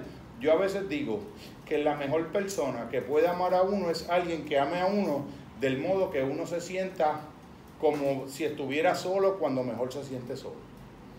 Es como esta sensación que tú puedes tener, tú estás pintando en tu casa, tu compañera está eh, trabajando los menesteres de Borges o haciendo un café para compartir ese momento contigo y de algún modo cada uno está diligenciando una parte particular de su universo creativo y de su parte eh, espiritual y cada uno está haciendo lo suyo también. Al interior de un mismo espacio y tú estás leyendo un libro y la otra persona está haciendo otra tarea, no estás resintiendo que estés leyendo el libro, o sea, que se da un elemento orgánico dentro de esa experiencia y tú te sientes de algún modo que es como si acompañado y solo a la misma vez. Pero solo en el mejor sentido de solo. Ella se ha ido a veces, yo estoy pintando y vino, me voy, voy a ir a, y yo sigo, sí, amor, guau, besito, ajá. Y, y, ahí me voy, guau, 10 horas y de momento me levanto, ya aquí. Gracias, se había ido. Y ya van 10 horas y ella está por allá y de allá brincó a trabajar y siguió. Mira la mecánica de la trampa en la felicidad y en muchas de estas cosas interiores. Tú te sientes de una manera, interpretas esa manera como una incompletitud, experimentas tristeza y carencia. Y tu mente genera la idea de que hay algo que tú no tienes, que cuando tú lo tengas vas a experienciar eso. Pero lo más grande de todo, y esto alguien que lo explica formidablemente ese trocito, es el pensador Michael Singer. Cómo se da, se introduce la inferencia tramposa dentro de esto. Entonces yo me afano toda la vida para obtener eso. Lo obtengo y da la casualidad que justo al obtenerlo tengo ese rush de adrenalina y me siento como no me había sentido hasta tenerlo. Y e infiero, aquí es donde viene la trampa mental, infiero que porque yo me sentía de una manera antes de tener eso y de momento lo tengo y ahora me siento de otra, el haber obtenido eso causó como me siento. Y en el fondo esa es la, la trampa demencial de esto. Lo que lo causó fue la idea por adelantado que mi mente había decidido que solamente me iba a sentir así cuando fuera eso. Y efectivamente mi mente me crea una profecía de autocumplimiento que valida lo que por adelantado ya ella había decidido. Esto, esto tú lo ves en diferentes, en diferentes situaciones y lo puedes ver en casos tan extremos como una eh, mujer que pueda por primera vez tener un orgasmo con, con un hombre distinto después de haber tenido una separación de una pareja por mucho tiempo y casi había pensado que casi la pareja era la fuente de la que emanaba la posibilidad de sentirse eh, mujer, qué sé yo.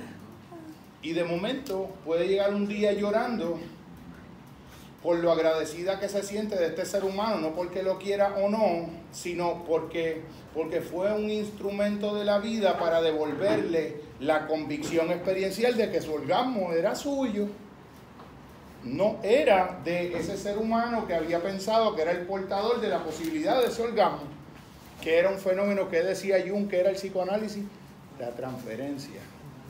Le transferí proyectivamente mi poder orgásmico. Dante Alighieri, la Divina Comedia, decía, al final de la vida, cuando estaba muriendo en sus memorias, Beatriz ejerció sobre mí toda la vida el poder que mi imaginación le otorgó. Beatriz ejerció sobre mí toda la vida el poder que mi imaginación le otorgó. Entonces eso que nunca ha tenido ese poder para causar eso, pero mi mente ha tenido la convicción cierta de que es así, hace que cuando yo tengo esa experiencia, yo tengo la otra experiencia correspondiente que la puedo tener siempre por adelantado y sin ese condicionamiento. Incluso un condicionamiento es que tú vas a un proceso terapéutico para curarte de algo y si no te curas el proceso no funcionó. Pero en el modelo de ACT no es así.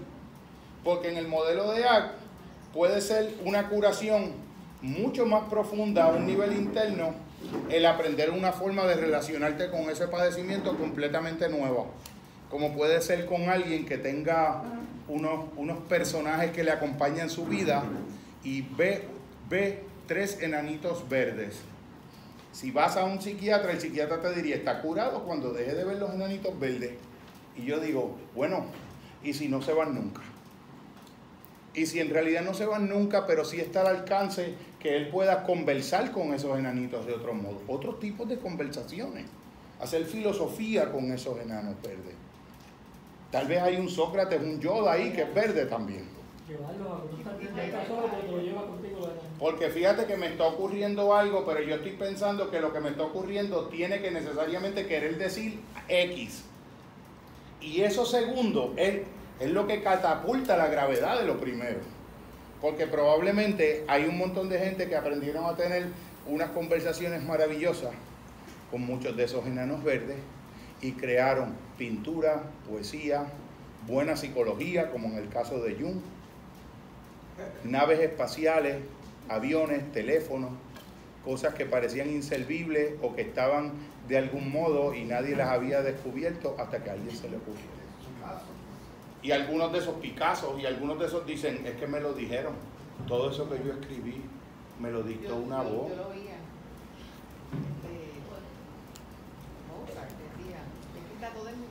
Por supuesto, yo no estoy haciendo nada, yo estoy transcribiendo y, Helen Schumacher, la del curso de milagro, eh, eran agnósticos, eran ateos, dos catedráticos de psicología y en un momento, ella lo dice en el prólogo, en un momento ella dice, es que nosotros estamos en esta contienda, llevamos años comiéndonos por los rabos, aquí este catedrático y yo, tiene que haber otra manera.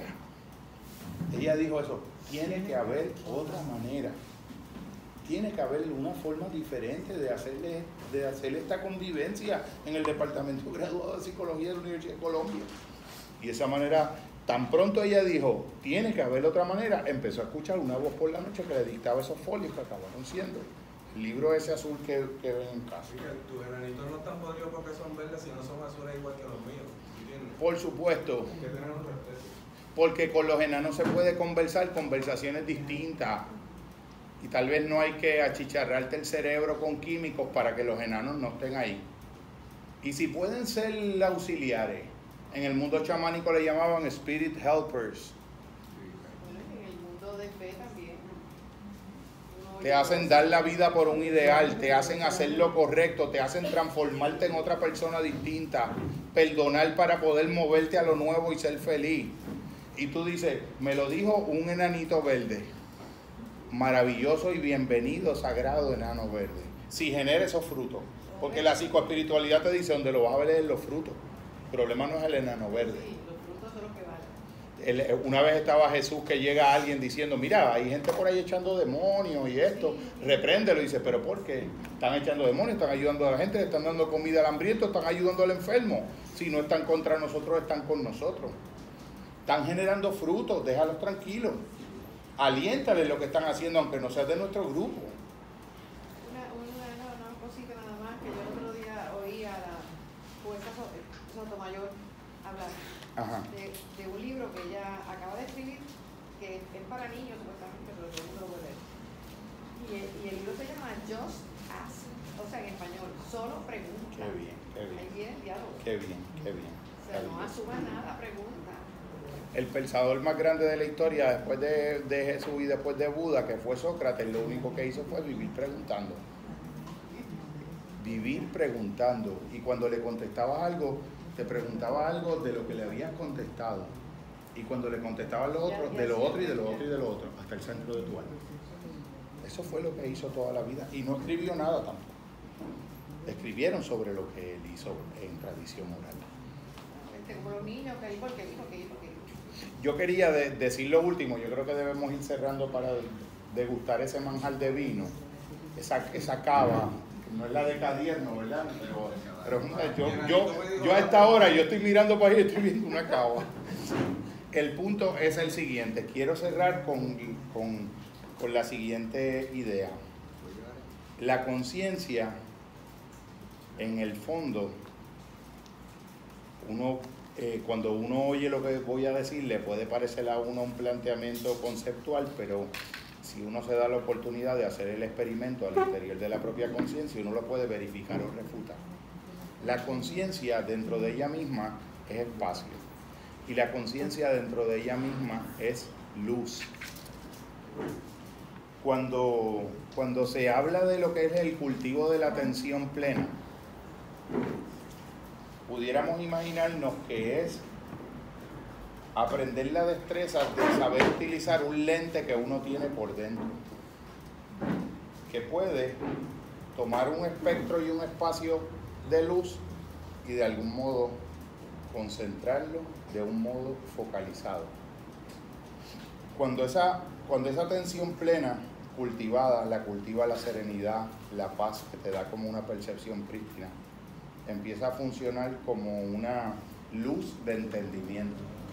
Cuando hay calma en la mente, eh, para Mahasa Yogananda dice, la intuición es una guía del alma que surge en el centro de la mente de los hombres y de las mujeres, habrá que añadir ahora, cuando se hace, cuando la mente está en calma. Mira qué maravilla. La intuición es una guía del alma que surge, no dice que tú la haces, no dice que tú la creas, no dice que tú la produces, surge cuando la mente está en calma.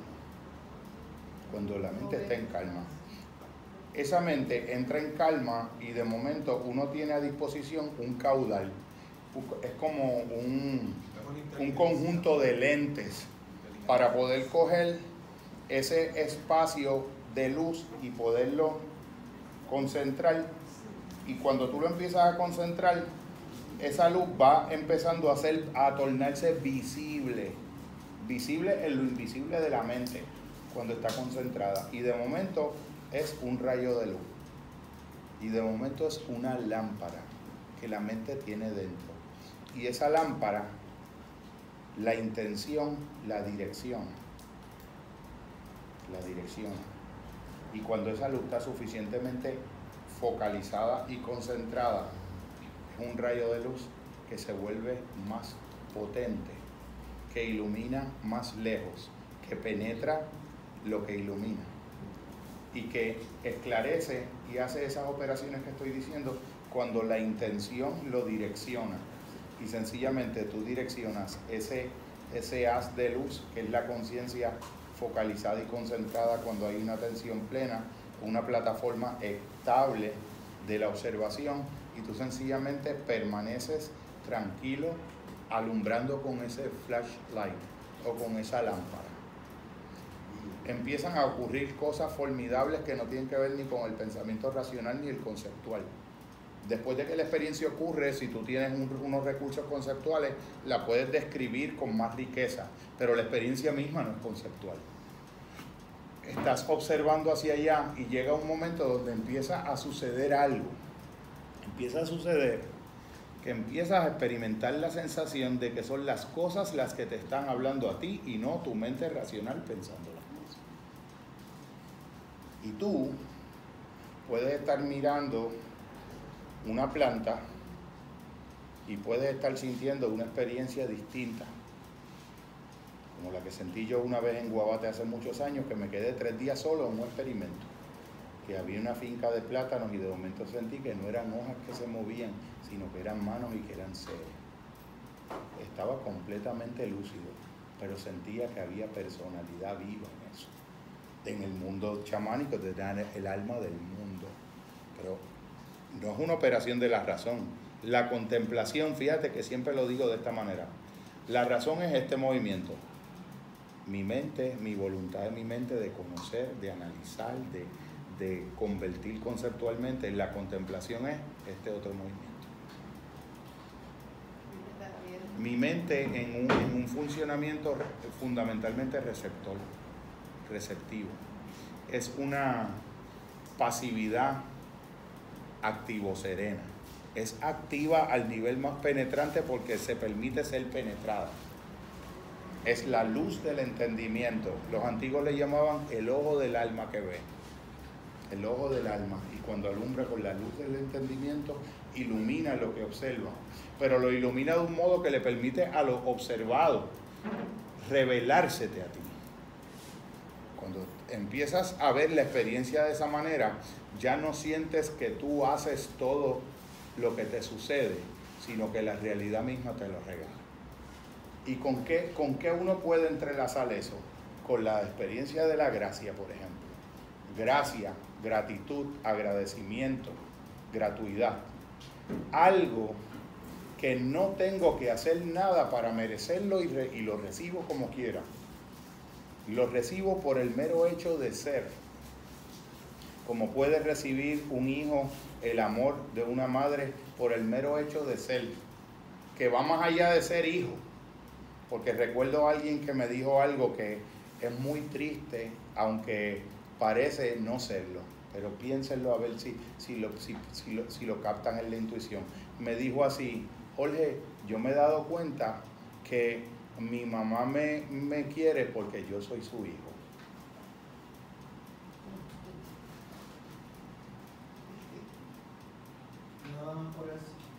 Mi mamá me ama porque yo soy su hijo. Yo soy, eh, fíjate todo lo que está implícito, lo profundo, o sea, es una herida de falta de incondicionalidad. Yo soy una persona que si yo no fuera el hijo de mi madre y mi madre se encuentra conmigo, en algún lugar sin ser mi madre, yo soy una persona que mi madre no querría.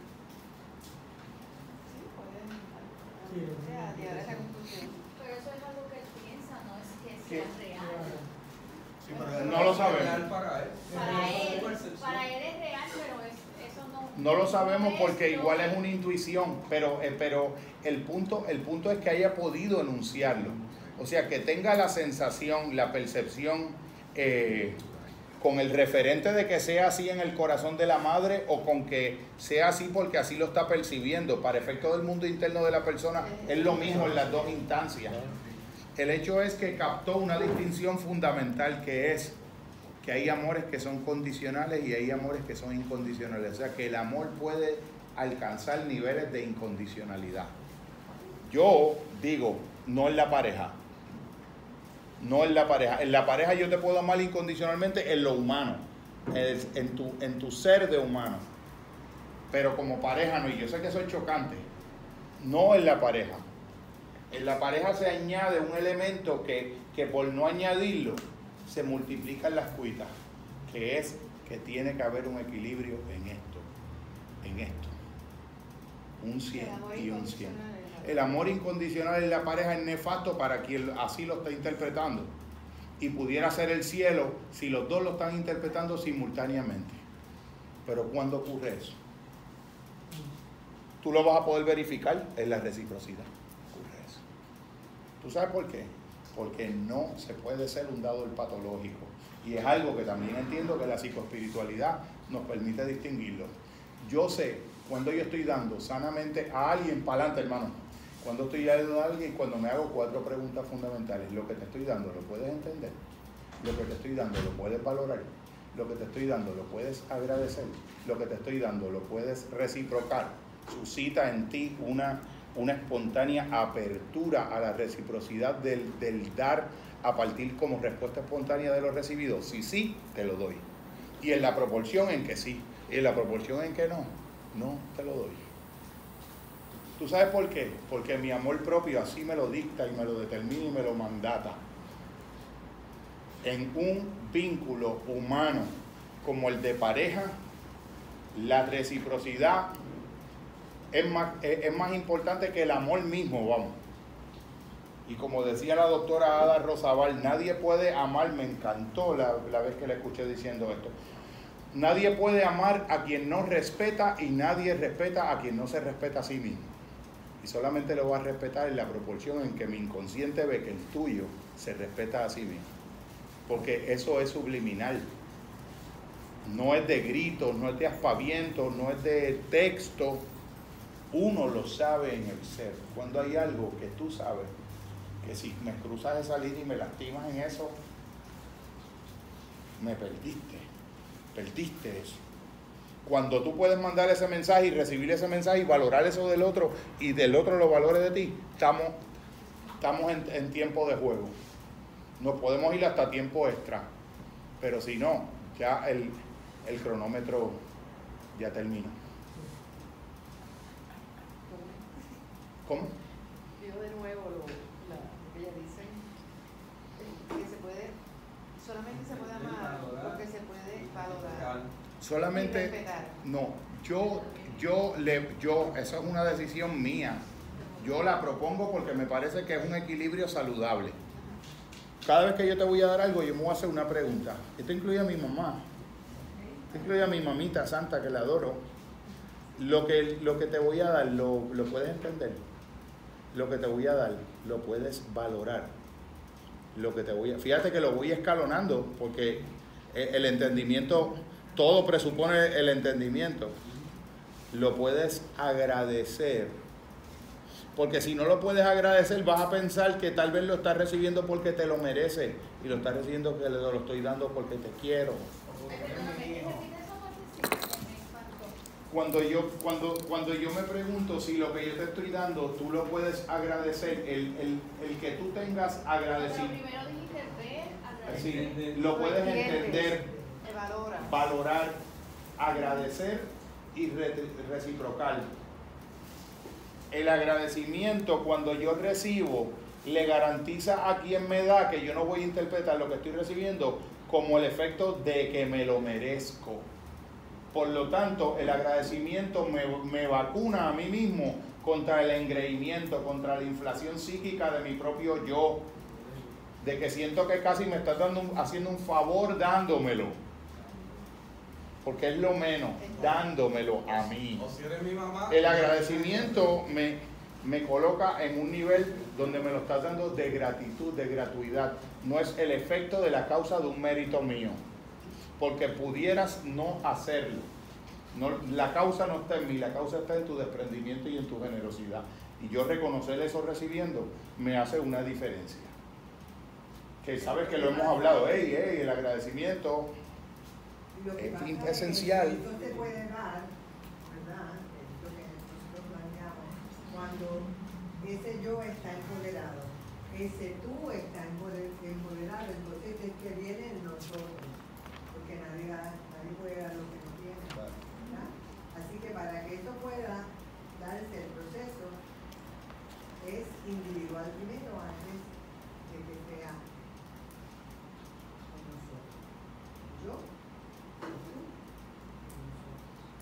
Fíjate que la psicoespiritualidad es una invitación a no aceptar por adelantado un concepto por seductor y bello que parezca por la autoridad que legítimamente podemos sentir por quien nos los está comunicando, sino una invitación a reproducir el experimento al interior del centro de nuestra propia conciencia, para allá adentro que sea la, la mismidad de nuestro ser la que lo confirme, lo valide o lo refute. Pero obviamente hay que hacer el experimento, pero para hacer el experimento, ¿qué hay que hacer? El entrenamiento que te capacita para hacer el experimento. ¿Y cuál es? El primero es cultivar aquiescencia de la mente, imperturbabilidad mental, ecuanimidad, aecus ánimo, ánimo igual. Me mencionaron la madre que, me dio nacimiento, ecus ánimo. Me dijeron que soy un, un, gordito chulito, ánimo. Me alabaron la inteligencia, ánimo. Alábate pollo que mañana te guisa. Igual un día me estoy bañando y me doy en la cabeza y eso se jodió. Esa es la verdad. Lo vivo con un agradecimiento. Eso está ahora. Eso es un regalo. ni yo me lo di. Yo lo que me di es la gratitud con la que lo recibo y la respuesta que le doy a eso. ¿Qué es que? Estudiar todos los días, haber reflexionado profundamente para este momento de encuentro con ustedes, servir en espíritu en verdad, a veces hasta las 11 de la noche, con amor, con devoción, con pasión. Esa parte es mi respuesta a lo recibido, pero ni la vida me la di yo. Ese es el agradecimiento. Que todo lo que uno hace, uno lo puede hacer y lo que lo hace posible son un montón de cosas que uno tiene que uno no se las hizo ni se las dio. Y el grounding que da eso es muy bello, es extremadamente bello. Yo creo que todos podemos encontrar esa lámpara. La conciencia humana está llena de telescopios, microscopios, lentes de aumento, cámaras digitales Canon, eh, cámaras que pueden recoger eh, eh, captación de movimientos a alta velocidad, a velocidad ralentizada. Y si nosotros nos damos la oportunidad de salirnos del tiempo centrífugo, del tiempo de la mente, del de los pensamientos acelerados, del de la producción, del del reloj, y nos vamos a otros ritmos que son los propios del alma, vamos a encontrar unos mundos, unos saberes que siempre están ahí. Siempre están ahí. Mi abuelita los tiene. Y lo único que ha leído es la imitación de Cristo de Tomás de Kempis, que lo lee todos los días, y un rosarito que hace. Y lo tiene. Está conectada con la esencia mental. Cuando la mente está serena, capta la esencia de las cosas de un modo que no puede ser apenas entendido por el razonamiento conceptual. El razonamiento conceptual siempre es una operación a posteriori primero se entiende. Tú me estás diciendo algo, le pasaba, el nene mío me decía una vez hace años, papi, te tengo que decir algo, pero no se lo digas a nadie. Mami estaba viendo los videos con Titi, los videos tuyos, esos de YouTube, y se estaba riendo Titi. Pero no, no pienses mal, no era que se estaba riendo, no se estaba burlando de ti. Ella lo que estaba diciendo es, yo no entiendo nada de lo que Jorge está diciendo, pero yo sé que es verdad. Yo no entiendo nada de lo que él está diciendo. Está hablando chino para mí. Pero yo me quedo escuchando. Yo sé que eso es verdad. No me preguntes por qué yo sé que eso es verdad. No tengo el andamiaje conceptual para decirte la explicación conceptual de por qué. Yo lo sé, eso es verdad. Lo estoy sintiendo aquí que es verdad. Paul Ekman, que estudiaba la mentira, Light to Me y las emociones en los rostros, ¿sabe lo que encontró en la investigación? Que las personas que practicaban con, en continuidad prácticas meditativas podían detectar las emociones en la gente, la mentira y la verdad de mirarlo, más que un investigador del FBI entrenado en Berlangui, Virginia, cuántico, qué sé yo, por allá, por esa área, Maryland. Una persona que tiene el alma serena cuando mira lo ve claritito ahí. Entonces dice, wow, pero es que, es que esto es psíquico. No, no, no, no, no es psíquico. No es psíquico, como decía, decía Milton Erickson, yo no soy psíquico, yo soy un observador. Lo que, yo, lo que yo estoy diciendo que a ti te parece psíquico, está ahí, está ahí. Haz la calma suficiente y mira con suficiente detenimiento el lentecido. Va a estar ahí, va a salir solo. Te da la propia respuesta. ¿Es a la derecha o es a la izquierda? ¿Dejo este novio o, me doy la aventura con este otro? Lo vas, lo sabes, si vas para adentro lo sabes. El flashlight te lo dice, tú lo apuntas hacia allá. Y ni siquiera, porque tú vas a poder detectar hasta lo que tú quieres que te diga el espíritu. Tú vas a detectar cómo tú quieres hacer trampa para poner al espíritu que te diga lo que tú quieres que él te diga. Sí, pero tiene que estar tiene que estar extremadamente sereno para que no le llames espíritu a lo que es tu propio deseo, contestándote lo mismo que tú quieres escuchar de tu espíritu. La serenidad te permite decir, ay María, y yo puedo decirme a mi mente, te mangué, yo, yo te mangué, mira para allá. Te quedaste, te quedaste pensando en eso de Tony, no te gustó aquello que, mira, tiene que después, papi, Es, bello, es bello porque te, te, puede, es una aventura de purificación. Cuánto empiezas a ver que, que cada vez hacen, cada vez te enojas menos, los enojos te duran menos tiempo, no te quedas enredado cuando no te dicen lo que tú querías escuchar y cuando el feedback no fue ese. Es totalmente distinto. Porque tú lo ves interiormente, tú ves el, truquero que uno lleva adentro. Tú lo ves. Cuando tú lo ves, el que está viendo no es eh, el ego, el que está viendo está viendo al ego. Desde ahí es de donde funciona el acto. El ego está haciendo la trampa. Entonces la serenidad del alma se consigue con la meditación. Se consigue por lo que tú la consigas. Fíjate, porque es que tampoco es un método, es un estado. Sí, pero hay formas de cultivar. Claro, pero la hemos estado hablando todo, toda la noche. Sí, eh, mindfulness, meditación, silencio, respirar. Todo lo, todo, todo lo que hemos estado compartiendo esta noche lo puede convertir uno, traducir a una herramienta. Porque te dije algo bien importante escoge la actividad más ordinaria de tu cotidianidad, lavarte los dientes, ir al colmado y siempre vas en carro, ve caminando. Mira el árbol que no te habías dado cuenta que tiene este giro nuevo que cuando se rompió la rama encontró la manera, el heliotropismo, de moverse como hacia el sol y se reconfiguró. Eso tú no lo ves en carro, pero a pie sí.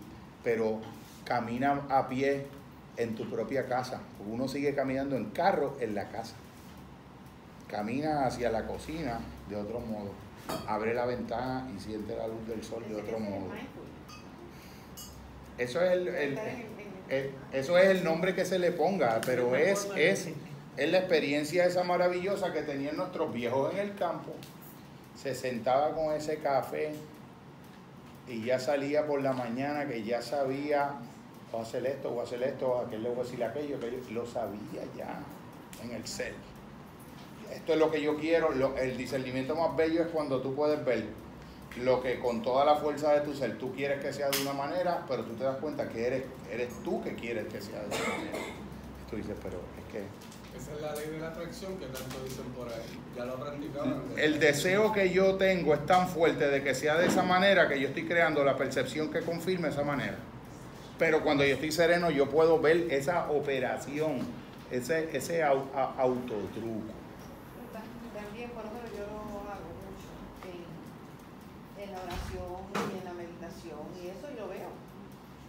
Es algo bien bello. Es lo que yo quiero, es lo que Dios quiere que yo haga. Uno, uno pide lo que desea y uno acepta lo que necesita, pero uno lo puede discernir. Uno lo puede discernir. Yo quería, para cerrar, voy a leer un pequeño cuentecito y de ahí nos, nos bendecimos todos y nos alegramos de la experiencia. Un día, esto se llama buena suerte, mala suerte, quién sabe. Un día, el único caballo de un pobre granjero se escapó de un prado y huyó a las montañas. Cuando los vecinos se enteraron de la pérdida, se dieron cuenta de la gravedad de la situación. Sin el caballo, ¿cómo podría cultivar el granjero su pequeña parcela de tierra? Y si no podía cultivar el campo para su cosecha, ¿cómo alimentaría a su familia? Todos se pusieron a ayudarle a buscar el caballo, pero sus esfuerzos fueron vanos y lo único que pudieron hacer es expresarle su condolencia. Qué mala suerte le dijeron a su vecino. Buena suerte, mala suerte, quién sabe, replicó el granjero. Sucedió que pocos días después el caballo regresó. Los vecinos estaban contentos por el granjero y se mostraron eufóricos cuando supieron que el caballo había traído consigo una manada de sanos y jóvenes caballos salvajes. Esto es una gran noticia, exclamaron los vecinos. Podrá domar los caballos y venderlos todos a muy buen precio. ¡Qué buena suerte! El granjero se mostró filosófico. Buena suerte, mala suerte, quién sabe. Sin embargo, actúa como le habían aconsejado a sus vecinos. Su hijo y él empezaron a domar los nuevos caballos. No era una labor sencilla. En el curso de la tarea, uno de los caballos se resistió con gran violencia y un lance tiró al suelo al hijo del granjero. El muchacho se fracturó una pierna en la caída tuvieron que buscar asistencia médica que apenas podían pagar. Al hijo del granjero le enyesaron la pierna y ya no pudo seguir ayudando en la doma de la manada. ni tampoco pudo realizar las faenas que requería la granja. La historia pronto se extendió por el vecindario. Ciertamente la desdichada familia del granjero estaba sufriendo altibajos. Una vez más, los vecinos le mostraron su condolencia. Qué mala suerte le dijeron a su paisano. El granjero se limitó a encogerse de hombros y a contestar de nuevo, buena suerte, mala suerte, quién sabe. Cuando el muchacho del granjero todavía se encontraba convaleciente, el curso de los acontecimientos hizo que el país entrara en guerra. Los oficiales militares acudieron al pueblo para reclutar todos los jóvenes disponibles. Al ver que el hijo del granjero se encontraba postrado en cama con una pierna enyesada, le liberaron de la obligación de ir a filas. De nuevo los vecinos se reunieron. A nuestros hijos los han reclutado, se lamentaban. Tendrán que ir a la guerra. Es posible que los hieran o incluso que los maten. Tu hijo se ha librado. Qué buena suerte tienes. El granjero explicó que para él la buena o la mala suerte depende del juicio que se haga de los acontecimientos de la vida. Las leyes de la naturaleza no tienen la intención de propiciar la buena suerte para una persona y la mala para otra.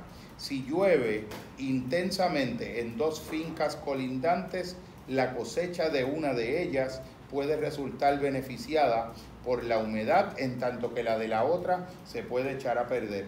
La lluvia en sí misma no es ni buena ni mala, todo depende del juicio de valor respectivo que hagan los granjeros de las distintas heredades. Por ejemplo, al llegar la siguiente estación es posible que el primero de los granjeros maldiga ahora las intensas lluvias que cayeron porque la abundante cosecha conseguida ha estropeado la tierra. Los resultados ahora son pésimos. En cambio, el segundo granjero se encuentra radiante porque el agua embalsada ha humedecido el suelo, enriqueciéndolo es posible que perdiera la cosecha la pasada estación, pero ahora obtiene unos frutos fantásticos. El hecho en sí mismo no ha cambiado, pero sí las actitudes de los granjeros. Por lo tanto, lo importante no es lo que sucede, explicaba el pobre y paciente granjero, sino cómo lo interpretamos. El bien y el mal son valores que hacemos depender de nuestras experiencias que no son valores en sí mismas. Este es el motivo por el cual explicaba cuando vosotros me ofrecían vuestras condolencias o felicitación por mi suerte, yo contestaba, buena suerte, mala suerte, quién sabe. Gracias por su generosidad infinita y paciencia, que es una virtud también.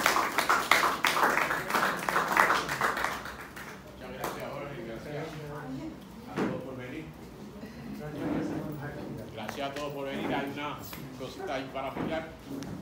Podemos quedar un ratito para conversar. Así que gracias a todos.